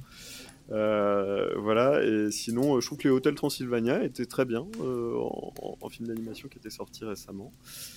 Et euh, surtout, euh, je ne montrerai jamais à des enfants Hocus Pocus. Et si vous avez écouté l'émission, vous savez pourquoi du coup. Euh, Dites-moi, quel est le personnage de fiction qui vous fait le plus peur? Ah, c'est Pennywise. Mhm. C'est Gripsou Mm. euh, de ça. Enfin, euh, D'ailleurs, je vois même pas comment un personnage peut faire plus peur que ça, puisqu'il sait très exactement de quoi tu as peur et, et il te fait peur avec ça. Enfin, C'est vraiment le stade ultime de l'horreur, quoi. Mhm. C'est-à-dire que personne n'a peur de la même chose et, et, et parfois c'est des peurs qui sont pas forcément compréhensibles ou qui sont pas voilà qui sont pas forcément euh, évidentes. Et, lui, il les trouve et il s'en sert. Quoi. Enfin, je vois même pas Mhm. comment on peut faire pire personnage euh, que, que lui, quoi. Selon moi. Je reviens sur ça 30 secondes. Vous avez vu les deux dernières adaptations? J'ai vu la Oui. première Qu'est-ce que vous en avez pensé? Ah, quelle la première partie Ouais. Euh, Qu'est-ce que vous en avez alors, pensé du coup? Euh, euh, euh, j'ai vu au cinéma. Alors, bon, il y a trop de jumpscares hein, pour moi, ou alors je suis trop vieille Mhm. pour ces conneries. Mais euh, ah, non, mais. Alors, je trouve qu'il y a des, des bonnes choses. Je, je pense que si j'étais euh, ado ou pré-ado euh, aujourd'hui et que je le découvrais comme ça, franchement, j'aurais adoré. Mhm. Euh, j'ai pas vu la suite, par contre, Mhm. donc je, je sais pas. Euh, j'ai bien aimé la première partie. Je trouve qu'il y a, il y a, il y a des, il y a des, quand même quelques hum, idées euh, visuelles euh, qui sont relativement flippantes. Bon, après, euh, voilà, c'est pas. Enfin, bon, pour moi, ça reste quand même un peu dans une vague euh, de films d'horreur actuels euh, qui, qui, qui utilisent un peu trop des ressorts, à mon avis, euh, bah, justement pas assez psychologiques et trop, euh, trop jumpscare, trop visuel. euh, trop, voilà. Mais voilà, je l'ai pas trouvé loupé, hein, mais euh, bon, c'est pas, c'est pas, pas un truc un qui m'a- qui vraiment marqué. Et, euh, et, et de toute façon, bon, voilà, c'est vrai que j'ai- j'aime l'an- l'ancienne version, mais au-delà de ça, le, le bouquin euh, est selon moi inadaptable de toute façon. euh, si on- enfin, bon, il y a toute une partie pour ceux qui l'ont lu. Euh, Mm. glauquissime. Alors du coup, t'en fais des films pour pré-ado, mais il y a une partie du bouquin que tu es obligé d'éluder euh, totalement. Mm. Et, et je trouvais que quand même, l'ancienne version, elle montrait pas du tout cette partie, évidemment, parce que c'était pas Mhm. possible. Mais tu sentais quoi Tu sentais derrière le, le- vraiment l'aspect glauque, mais de, de, de l'intégralité de leur vie, en Mhm. fait, quoi. À tous ces, tous ces gosses. Et, euh, et je pense que c'est un truc qui apparaît moins euh, dans, dans la première partie, en tout cas qui concerne les enfants. Ouais. C'est ce que j'ai vu, quoi. Kurt, Antoine, un avis? Euh, m- moi j'ai bien aimé euh, cette réadaptation. Mhm. Euh, alors je préfère quand même euh, l'original, mais euh, je trouve que c'est en gros pour les, on va dire, euh, les générations euh, d'aujourd'hui. Je trouve que c'est chouette de le remettre au, au- au goût du jour Mhm. pour les intéresser eux, parce qu'il y a très peu qui vont s'intéresser à la série des années Ouais, je suis 90. d'accord. Et puis la elle pique les yeux hein, 90. maintenant. Ouais, Elle pique les yeux. Mais, mais c'est en vrai, ça, c'est peut-être. euh, je crois que c'est le seul film d'horreur qui traite l'horreur de cette manière-là. Donc, effectivement, euh, et juste d'avoir des. En fait, ça a des codes tellement ancrés que ça a été repris dix mille Mhm. fois ailleurs. Et en fait, euh, ouais, c'est quand même lui qui domine. Quoi. Mhm. Alors, j'ai moins été fan de l'épisode 2 ouais. parce que euh, je trouvais la vraisemblance de- du comportement des personnages un peu foiré sur deux trois points Mhm. et, euh, et je trouvais ça mieux fait à l'époque mais bon euh, mais bon voilà c'est pareil euh, il y, a- il y a des jeux de gros sous sûrement des éditeurs et, des, Mhm. et de la prod qui est passée derrière et qui a coupé pour moi un peu dans le gras quoi ils sont allés à la machette Mhm. et j'étais un poil déçu Euh, en gros ouais je- je- je- mais, mais la première partie était très chouette en tout cas mais voilà, ouais, c'est ça, jouer avec les peurs, Pennywise, là. euh, moi, il me foutrait des, des courriers de l'URSSAF dans ma boîte aux lettres. C'est bon, il m'a compris, je sais qu'il est là. Et on irait flotter tous en bas. mais voilà. Mais- Oui, D'ailleurs, c'est les sous-sols de Bercy. Bref, euh, Non, tu vois, je reviens sur ce on va flotter tous en bas, mais qui, qui est culte même chez des gens qui n'ont pas lu le livre, Mm. qui l'ont pas, qui l'ont pas vu. euh, Enfin, vraiment, le, le, ce, ce truc, il a quelque chose de viscéral dans la, dans la terreur, quoi. le-. Ah, mais, c'est- c'est- mais en fait, le, le, le trope scénaristique vraiment de. euh, t'as- un élément visuel qui poursuit un personnage jusqu'au moment où on va lui poser une question fatidique. C'est ça qu'il a posé, quoi. Mhm. Et il l'a posé il y a 30 ans. Mhm. Et depuis, euh, c'est repris, euh, ça a été repris dans tout, dans Paranormal Activity, dans Conjuring, dans, Mhm. dans Sinister, euh, tu, tu l'auras toujours, quoi. Tout à Petit élément graphique. Mais ça, c'est Stephen King, dans tous les cas. C'est un, génie, il a tout compris. Alors, je reviens à la question. Donc, Kurt, euh, le personnage qui te ferait le plus flipper, le personnage fantastique qui te ferait le plus peur, du coup. Alors, quasiment pour les mêmes raisons qu'on a déjà évoquées, je pense à Freddy Krueger, moi. Mhm. Euh, alors, qui est pareil, qui est euh, un personnage déjà visuellement qui, qui fait quand même pas mal flipper. Il porte euh, un pull en laine rouge et vert, c'est quand même. euh, Rien que ça. Pour le Plus daltonien que je suis, c'est déjà une, c'est déjà une horreur. hein. Ouais, mais, c'est- Mais- c'est de la sobriété, c'est de la sobriété énergétique. Et du coup, euh, ouais, non, moi, c'est un personnage qui m'a fait flipper, d'autant que c'est un personnage de, euh, de la pop culture, en fait, que j'ai euh, euh, beaucoup. euh, que j'ai pas connu ado, en fait, mais dont j'ai beaucoup entendu parler à- à- autour de moi, comme, comme des Candyman, euh, comme les. Les Jason euh, comme les Jason en fait euh, j'ai vu j'ai commencé à voir euh, ces films en fait relativement tard dans mon parcours de pas, de cinéphile, je suis pas à proprement parler cinéphile, mais je veux dire, voilà, en fait, ado, un peu comme pas mal d'autres films, genre L'Exorciste et tout ça, en fait, c'est des films dont j'ai beaucoup entendu parler, dont la hype est montée énormément, en fait, au fur et à mesure des années. Et c'est des personnages qui sont devenus iconiques avant même que je les connaisse et dans lesquels j'avais déjà projeté des choses, en fait, beaucoup de choses. Et je crois que Freddy, c'est un des rares personnages euh, qui m'a pas déçu, en fait, au premier visionnage et qui m'a vraiment embarqué dans ses histoires. Euh, et puis, on peut, en fait, c'est un des rares personnages auquel tu peux vraiment absolument pas échapper en fait. Tu es obligé de dormir à un moment ou à un autre de ton existence et à partir du moment où il a gelé, jeté son dévolu sur toi, en fait, si tu dors, bah, tu es mort quoi. Donc euh, je trouve ça effrayant comme concept parce que c'est le moment où tu dors où tu es le plus vulnérable et puis d'une enfin, part et d'autre part effectivement de la même manière qu'un Pennywise en fait il va choper tes peurs les plus euh, les plus enfouies et te buter avec quoi. En plus avec euh, une, une désinvolture et un humour vraiment bah, qui, vaut ce qu'il vaut, mais le, le gars en fait tu sens qu'il se délecte de ta mort, c'est atroce quoi. Vraiment, euh, et puis le sommet, c'est le, le sommet de Freddy pour moi c'est le 3 euh, qui, euh, en plus qui est devenu un teen movie entre temps. J'adore les teen movies, c'est mon petit ma petite. c'est vraiment le, le- c'est ouais ouais c'est ma petite Madeleine de Proust et pff, vraiment ce, ce- il est génial. Je regrette un peu que voilà qu'il soit enfin que juste la saga soit arrêtée. Et en même temps bah tant mieux quelque part je pense vu vu les derniers épisodes. Ouais, mais c'est un, peu- un personnage. ouf, hein. Ouais, ouais, ouais. Bah, dis- dis-toi qu'en plus, j'ai commencé donc euh, par le remake. j'ai Ah, commencé par le. Ouais, ouais j'étais dans cette posture où je me disais oh, peut-être qu'ils ont un peu trop mal vieilli les, les Mm. premiers. Et donc, j'avais Mm. commencé par le remake. Bah, j'avais vu, euh, plus ou moins, j'ai commencé Freddy au moment du remake. Et euh, ouais, je comprenais pas trop la hype du coup, et je suis revenu là pour le coup sur le sur l'original et j'ai compris, euh, j'ai compris. Donc ouais, grosse. Puis la scène du lit avec le mur, enfin, c'est bourré de pépites euh, visuelles euh, de plus en plus dans la saga d'ailleurs jusqu'au 3. euh, les bisamors sont atroces et euh, c'est hyper imaginatif et les FX de l'époque en plus qui sont que des FX pratiques euh, ont euh, vieilli mais délicieusement. Je sais pas si vous voyez ce que je veux dire. Ouais. Euh, donc euh, vraiment Freddy, ouais, c'est ma, pour moi c'est euh, le personnage qui incarne le plus le film d'horreur. Il y en a d'autres, hein, j'aime beaucoup Jason aussi euh, et euh, Michael Myers du coup, mais alors lui, lui, je le trouve particulièrement euh, déglingué et, et je le kiffe quoi. Merci John Carpenter. Je comprendrai Ouais, peut-être pourquoi je parle beaucoup de John Carpenter un peu plus tard. Bref, Ah bon? Étrange. c'est bizarre, oui. Euh, y a-t-il un personnage euh, issu donc de, de ces mythes et légendes que vous aimeriez incarner, Flo? Bon, alors le vampire a des, a des avantages. Hein. Le vampire a des, le vampire a Surtout que des- maintenant il brille euh, le... au soleil, donc il n'y a plus aucun Ouais, souci. non, mais il a des impôts objectifs. Déjà, il- déjà bon. Déjà, il a un grand château, il paye pas, il Ouais. paye pas de taxes foncières. Il a toujours froid, donc limite, euh, pas de chauffage non plus. Il sort la nuit, ça lui évite quand même de devoir côtoyer des gens. Des gens. Absolument. C'est des gens. C'est-à-dire des gens qui veulent pas, mais juste des gens. Euh, après l'immortalité, bon, euh, ok, ça a ses inconvénients, mais euh, quand même, si ça me laissait plus de temps pour genre voir tout ce que je voulais Mm. voir et lire tout ce que je voulais lire. Surtout qu'en plus, c'est pas, euh, c'est pas une, une fatalité, quoi. Genre, si vraiment le vampire il veut mourir, euh, pouf, euh, C'est ça. il sort à 9h du mat, euh, sauf dans le nord, mais euh, je veux dire, euh, Allez hop Une balle perdue. il sort par chez, par chez moi et, et pouf, il meurt. Donc, euh, donc ouais, on va dire que en, en termes de, de- de- du ratio, à mon avis, euh, inconvénient-avantage, euh, ouais, vampire, ça m'a ça m'a l'air quand même pas mal. Quoi. Kurt. Écoute, moi j'aimerais incarner Beetlejuice. Hmm. Et, euh, et genre vraiment être un, un fantôme qui te pourrit la vie, mais comme Jaja.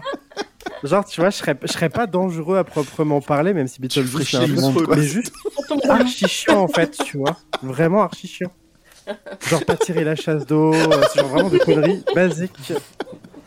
Euh, te réveiller à 6h du matin. euh, Être un gosse, quoi. je- voilà, Ouais, chat. Oh absolument.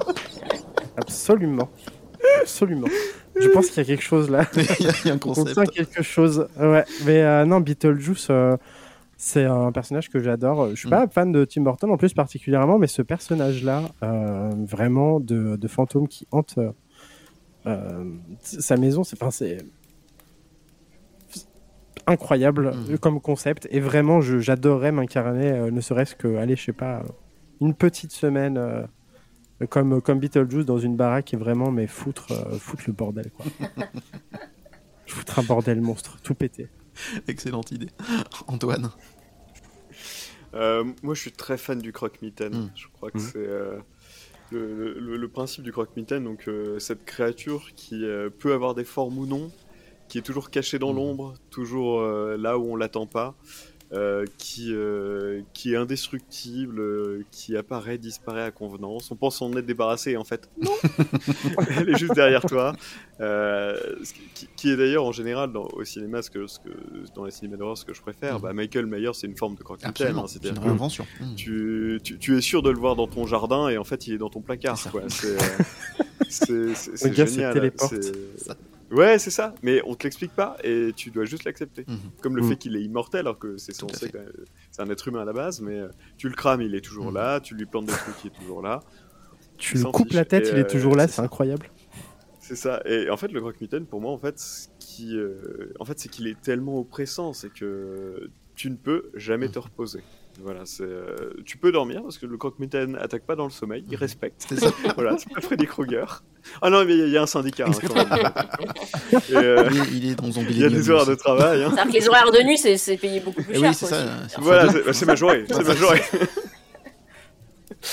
Et du coup, non, je, je- je trouve que c'est, euh, c'est, c'est pour moi le, le monstre qui me, qui me terrifie le plus parce que tu, tu pourrais t'enfuir à, à l'autre bout de la planète qui serait avec toi. Voilà. Qui peut-être euh, égage aussi de santé mentale. Peut-être. Parce que le capitaine, c'est nous. Voilà. C'est ça. Mais, euh, mais, mais ouais, c'est, c'est très très cool comme créature mythologique, c'est toujours euh, ce que je préfère. Mhm. Dès qu'il y a un méchant dans un film, je fais Oh, c'est un stéréotype, du- c'est un archétype du croque-mitaine, trop bien. Gage de qualité, en effet. Gage de qualité, pour moi. L'émission touche à sa fin, mais avant de nous quitter, quand vous ne vous amusez pas à vous faire peur, que faites-vous? Quelles sont vos autres passions? Flo, Euh, parler de plein de sujets font- euh, dans des podcasts. Voilà, Déjà, on peut le dire. Euh, ouais, ouais, carrément. Et, bah, et lire des trucs euh, bah, qui font pas peur, euh, Mhm. regarder des trucs qui font pas peur et, euh, et, par- et en parler, en parler dans des podcasts. Mhm. Voilà, ça c'est pas mal. Et dire des conneries sur Twitter aussi. c'est une valeur sûre hein, Ça de, Twitter, hein, dans l'entertainment de nos jours. hein. clairement. Voilà. Kurt, Euh, bah ouais, moi, toujours grosse passion pour la science-fiction, Mhm. euh, littéraire, jeux vidéo, euh, films, séries un peu moins parce que j'ai beaucoup, beaucoup, beaucoup moins de temps devant moi là Mhm. depuis que je suis papa pour, euh, pour la deuxième fois. Mais euh, ouais, ouais, grosse, grosse passion toujours pour la SF. euh, un peu de plus en plus pour le fantastique d'ailleurs. Je suis en Mhm. train de, de doucement glisser vers la littérature fantastique. Mhm. Je découvre mes classiques là et franchement, j'en prends absolument plein la gueule donc c'est cool. Donc ouais, littérature essentiellement, quasiment là, par souci de temps. c'est déjà pas mal. lit, euh, Ouais, ouais, ouais. C'est archi agréable. Antoine? Euh, moi, j'adore les histoires, donc euh, c'est tout ce qui peut être lu, joué, euh, regardé, écouté. euh, euh, c'est vraiment mon passe-temps favori. J'occupe mes journées à ça dès que j'ai du temps libre. Euh, j'ai toujours un bouquin entre les mains ou une nouvelle entre Mhm. les mains, et puis euh, je dévore ça. J'attends des chapitres avec impatience. Euh, quand, quand ils sortent, euh, alors j'ai beaucoup de nouvelles en ligne, donc euh, les chapitres sortent toutes les semaines ou autres.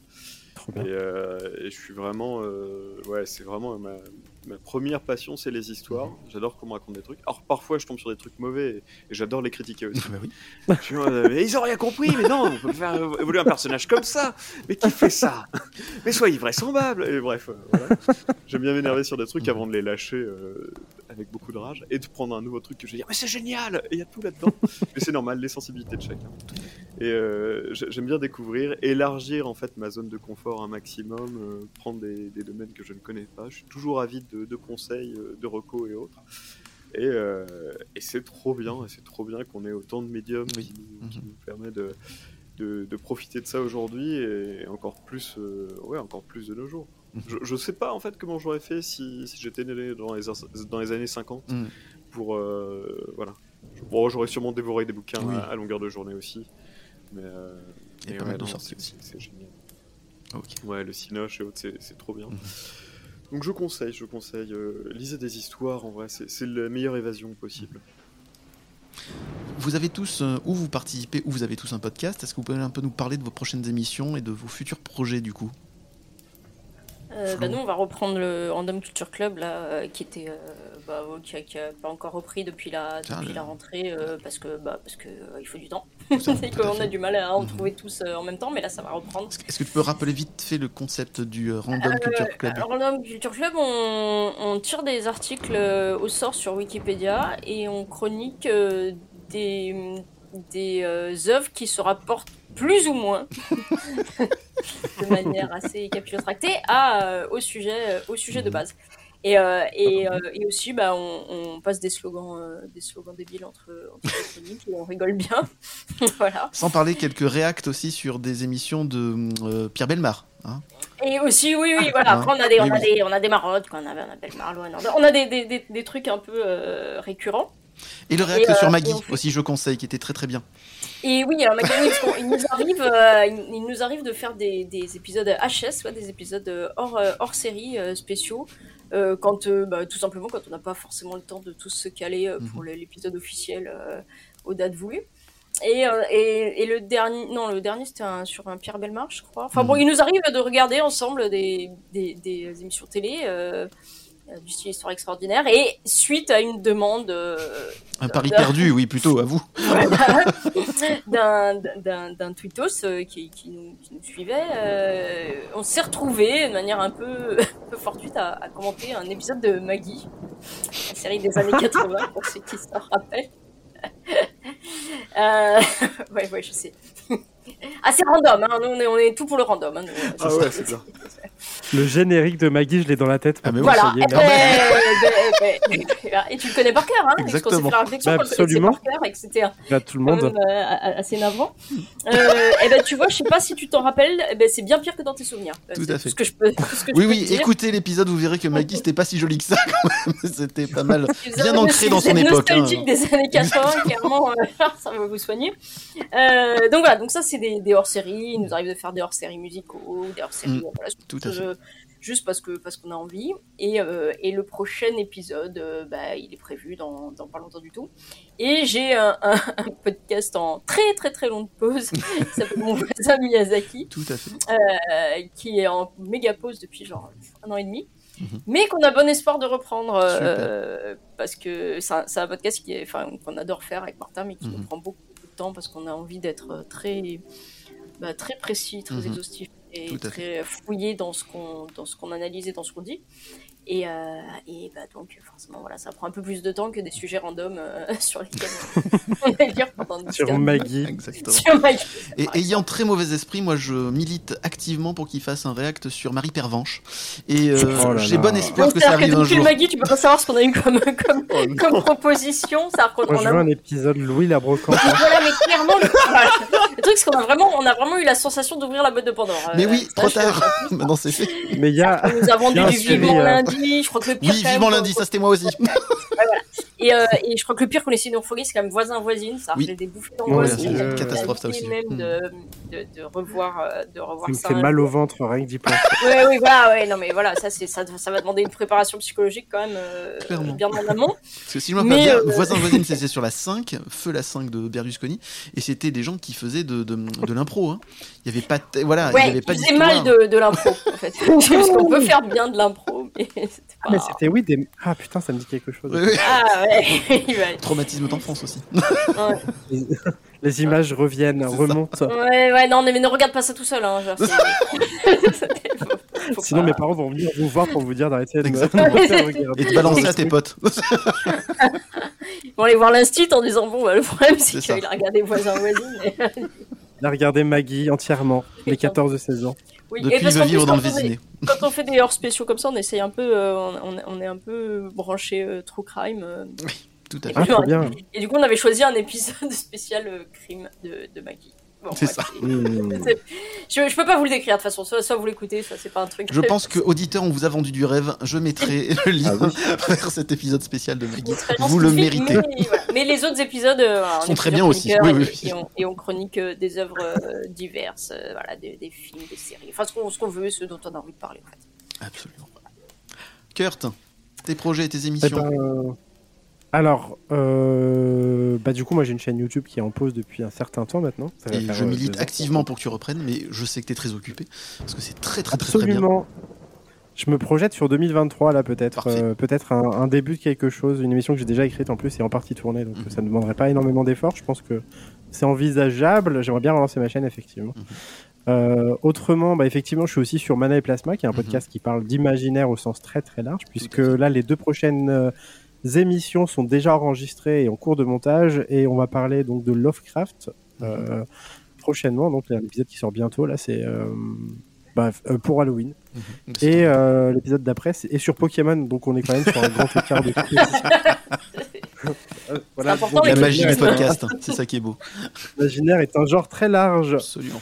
Euh, à côté de ça, du coup, j'ai aussi une émission qui parle de produits d'occasion, euh, littérature, pareil, jeux vidéo, Ah, mais je savais pas ça. DVD. Du coup, c'est l'occasion. Ouais, ouais, bah effectivement, on fait très peu de pubs sur cette émission. On devrait en faire un peu plus. Bah oui. Et du coup, euh, c'est l'occasion de Clairement. parler. euh, ça s'appelle d'ailleurs l'occasion d'en parler. Mhm. Et en fait, on parle d'œuvres culturelles. En fait. euh, via le prisme de, de l'achat d'occasion, autrement dit, euh, on parle de films qui sont sortis bah, essentiellement les années 80-90, euh, qui sont un peu tombés dans l'oubli et qu'on chope dans les bacs euh, des iCash par exemple, ou ce genre de choses. Euh, Chouette, hein. pareil pour la littérature et jeux vidéo, ouais, donc c'est une émission très cool que j'aime beaucoup faire. Mhm. Et pareil au niveau projet, le mec a 14 projets sur le feu, il est incapable de les mener à, Bienvenue à- au à club. Mais j'ai une émission euh, que j'ai voulu lancer il y a un an, donc euh, pour Halloween l'année dernière, donc là on, on y est presque, ça fait presque un an. Euh, un podcast qui s'appelle Obscurum et qui parle ah bah oui. euh, du coup Le plus beau Euh, teaser de tout le podcast game et qui ne finit pas. Mais oui, oui, oui. Exceptionnel. Ah non, sérieux. Ah, ça donne envie. Hein. j'ai tout mis, j'ai tout mis dans ce teaser. Ah, mais il est fabuleux. Mais, bah, c'est gentil, je te remercie. Et du coup, ça m'a mis une pression monstrueuse et, Ah oui. et j'ai beaucoup de mal à Ouais. monter l'épisode au complet parce que parce que il y a beaucoup de taf et que j'ai un Mm. peu, je suis un peu un peu découragé par ce qui m'attend. Mais du coup, ouais, ça devrait sortir sans trop euh, sans trop m'avancer dans cette année. Euh, ouais, cette année, je pense. Et c'est un podcast qui parle de donc euh, bah pour le coup de paranormal, et ouais, un peu de paranormal. De faits divers, j'aimerais bien aussi, de faits étranges, enfin de plein de choses en fait qui concernent un peu un peu ouais je sais pas comment on pourrait regrouper tout ça en Mhm. fait parce que c'est pas que du paranormal mais en gros ça parle un peu d'étrange quoi voilà. Mhm. En tout cas, il donne très très envie et j'ai hâte d'écouter ça aussi. Bah, merci Antoine, quoi de prévu? Quoi de beau, quoi de neuf? Alors, moi je fais partie d'un podcast qui s'appelle Parlons. Absolument. On parle de cinéma genre par Ah oui. genre. Donc en gros le principe c'est qu'on on regarde, on prend un genre, on regarde trois films qui sont sortis sur les deux dernières années sur ce genre. Une très très bonne équipe On aussi. dit Mhm. qu'est-ce qu'on attend euh, du genre, euh, qu'est-ce qu'on a vu, ce qu'on a pensé des films, et euh, quels sont nos rêves. Mhm. Donc voilà, c'est on rigole beaucoup, on aime bien faire des blagues, et, euh, et c'est très chouette. Bon, on a quelques soucis d'emploi du temps, donc ça fait. En ce moment, on sent que c'est un peu en pause. Pas C'est- c'est- euh, on est très triste. ouais c'est vrai que Ça va être Euh, j'ai l'impression comme problématique. hein. J'attendais Bah, on- religieusement on- mon on épisode tous les 15 jours. Là, je l'ai plus. Et c'est vrai que ça me manque. hein. Ah ouais, Ouais. ouais, non mais no- no- notre animateur euh, adoré euh, a, a malheureusement un, un petit problème d'emploi du temps, il est plus trop Ouais, disponible. bah ouais. Mais, euh, mais on, fait, on fait au mieux, on en a enregistré en septembre, il est en montage et on devrait le sortir euh, incessamment sous peu, Euh, du moins je l'espère. Euh, voilà, on parle des films de Kung Fu si vous voulez savoir. Ah, cool. Ah, trop bien Jack Burton dans Les Griffes du Mandarin. Le type qui est un peu en boucle sur John. Carpenter. Mais euh, Exactement. Euh, non, non, mais voilà, très très chouette. Et, euh, et voilà, côté podcast, euh, donc c'est un peu en stand-by et euh, on verra. euh, on, on a au moins une autre date d'enregistrement de prévue, si elle tient, on va croiser les doigts. pour, euh, pour, pour d'autres choses. Mais euh, non, non, euh, c'est c'est juste un peu en stand-by, mais on a tous encore Oui. envie de continuer euh, et ça devrait pas s'arrêter. Voilà, c'est juste que on va y avoir du temps entre les épisodes. Et, et si t'es en manque de surtout que c'est podcast, trop ça... bien. Ouais, pardon, excuse-moi, Kurt. Ah non non je disais juste que c'était trop bien que j'adorais Parlons Péloche euh. Oui, Ah, aussi, bah, c'est très cool. très fan. Et euh, si t'es en manque de podcast, participer régulièrement à une émission sur le 9e art et l'animation, ça te tenterait Ah oui, ça dépend régulièrement. Voilà, bah, Ça sort une fois Parce par J'essaie une fois par mois, donc enfin, on en reparlera du coup. ouais, non, mais si c'est une fois par mois, ouais, pourquoi pas, avec ah plaisir. bah cool. C'est toujours un plaisir, en tout cas, de, de, de participer. Tu sais que tout est enregistré, qu'il y a maintenant des témoins. Non, mais il n'y a, pas de problème. Y a pas de problème. Eh ben, écoute, C'est on va que reparler. Je suis nul pour répondre à des messages, mais euh, C'est cool, on va reparler. fortement insister. Génial. On se donne rendez-vous prochainement avec de nouveaux invités. Et si ça vous a plu, abonnez-vous à notre podcast. Si c'est le cas, pensez à laisser des étoiles et des commentaires sur votre plateforme de podcast favorite. Ça me fera très plaisir et ça me motivera encore plus pour les prochaines émissions. Si vous voulez connaître les actualités de Décoinstabule, suivez-moi sur Instagram, Facebook et Twitter. À noter que ce podcast fait partie du collectif des podcasteurs d'histoire à bulles et d'imaginaire, composé de 7 autres émissions parlant de manga, comics et littérature. N'hésitez pas à venir les découvrir et à discuter avec nous de votre passion sur notre Discord. Générique et effets sonores David Rampillon, jingle Loulou, Boubou, Lily, Max, présentation, réalisation et montage, moi-même, Aurélien. Bah écoutez, Florence, Kurt et Antoine, un grand merci encore d'avoir participé à ce bouillon de bulles spécial Halloween. Euh, Merci à Merci à toi. hein. c'était un plaisir Ouais, une fois de plus de vous avoir. C'était passionnant, on s'est régalé. Je mettrai toutes les références sur euh, le, déjà le descriptif de l'émission et sur les réseaux sociaux. Euh, vous avez de quoi voir, lire, écouter, regarder. Vous allez vous éclater, vous allez vous faire peur, vous allez euh, frissonner de plaisir, vous allez vous régaler. Merci à toi. Merci de nous avoir invités. Merci encore et n'oubliez pas, Ma maman disait que ça n'existait pas les monstres, que c'était pour rire, mais il y en a.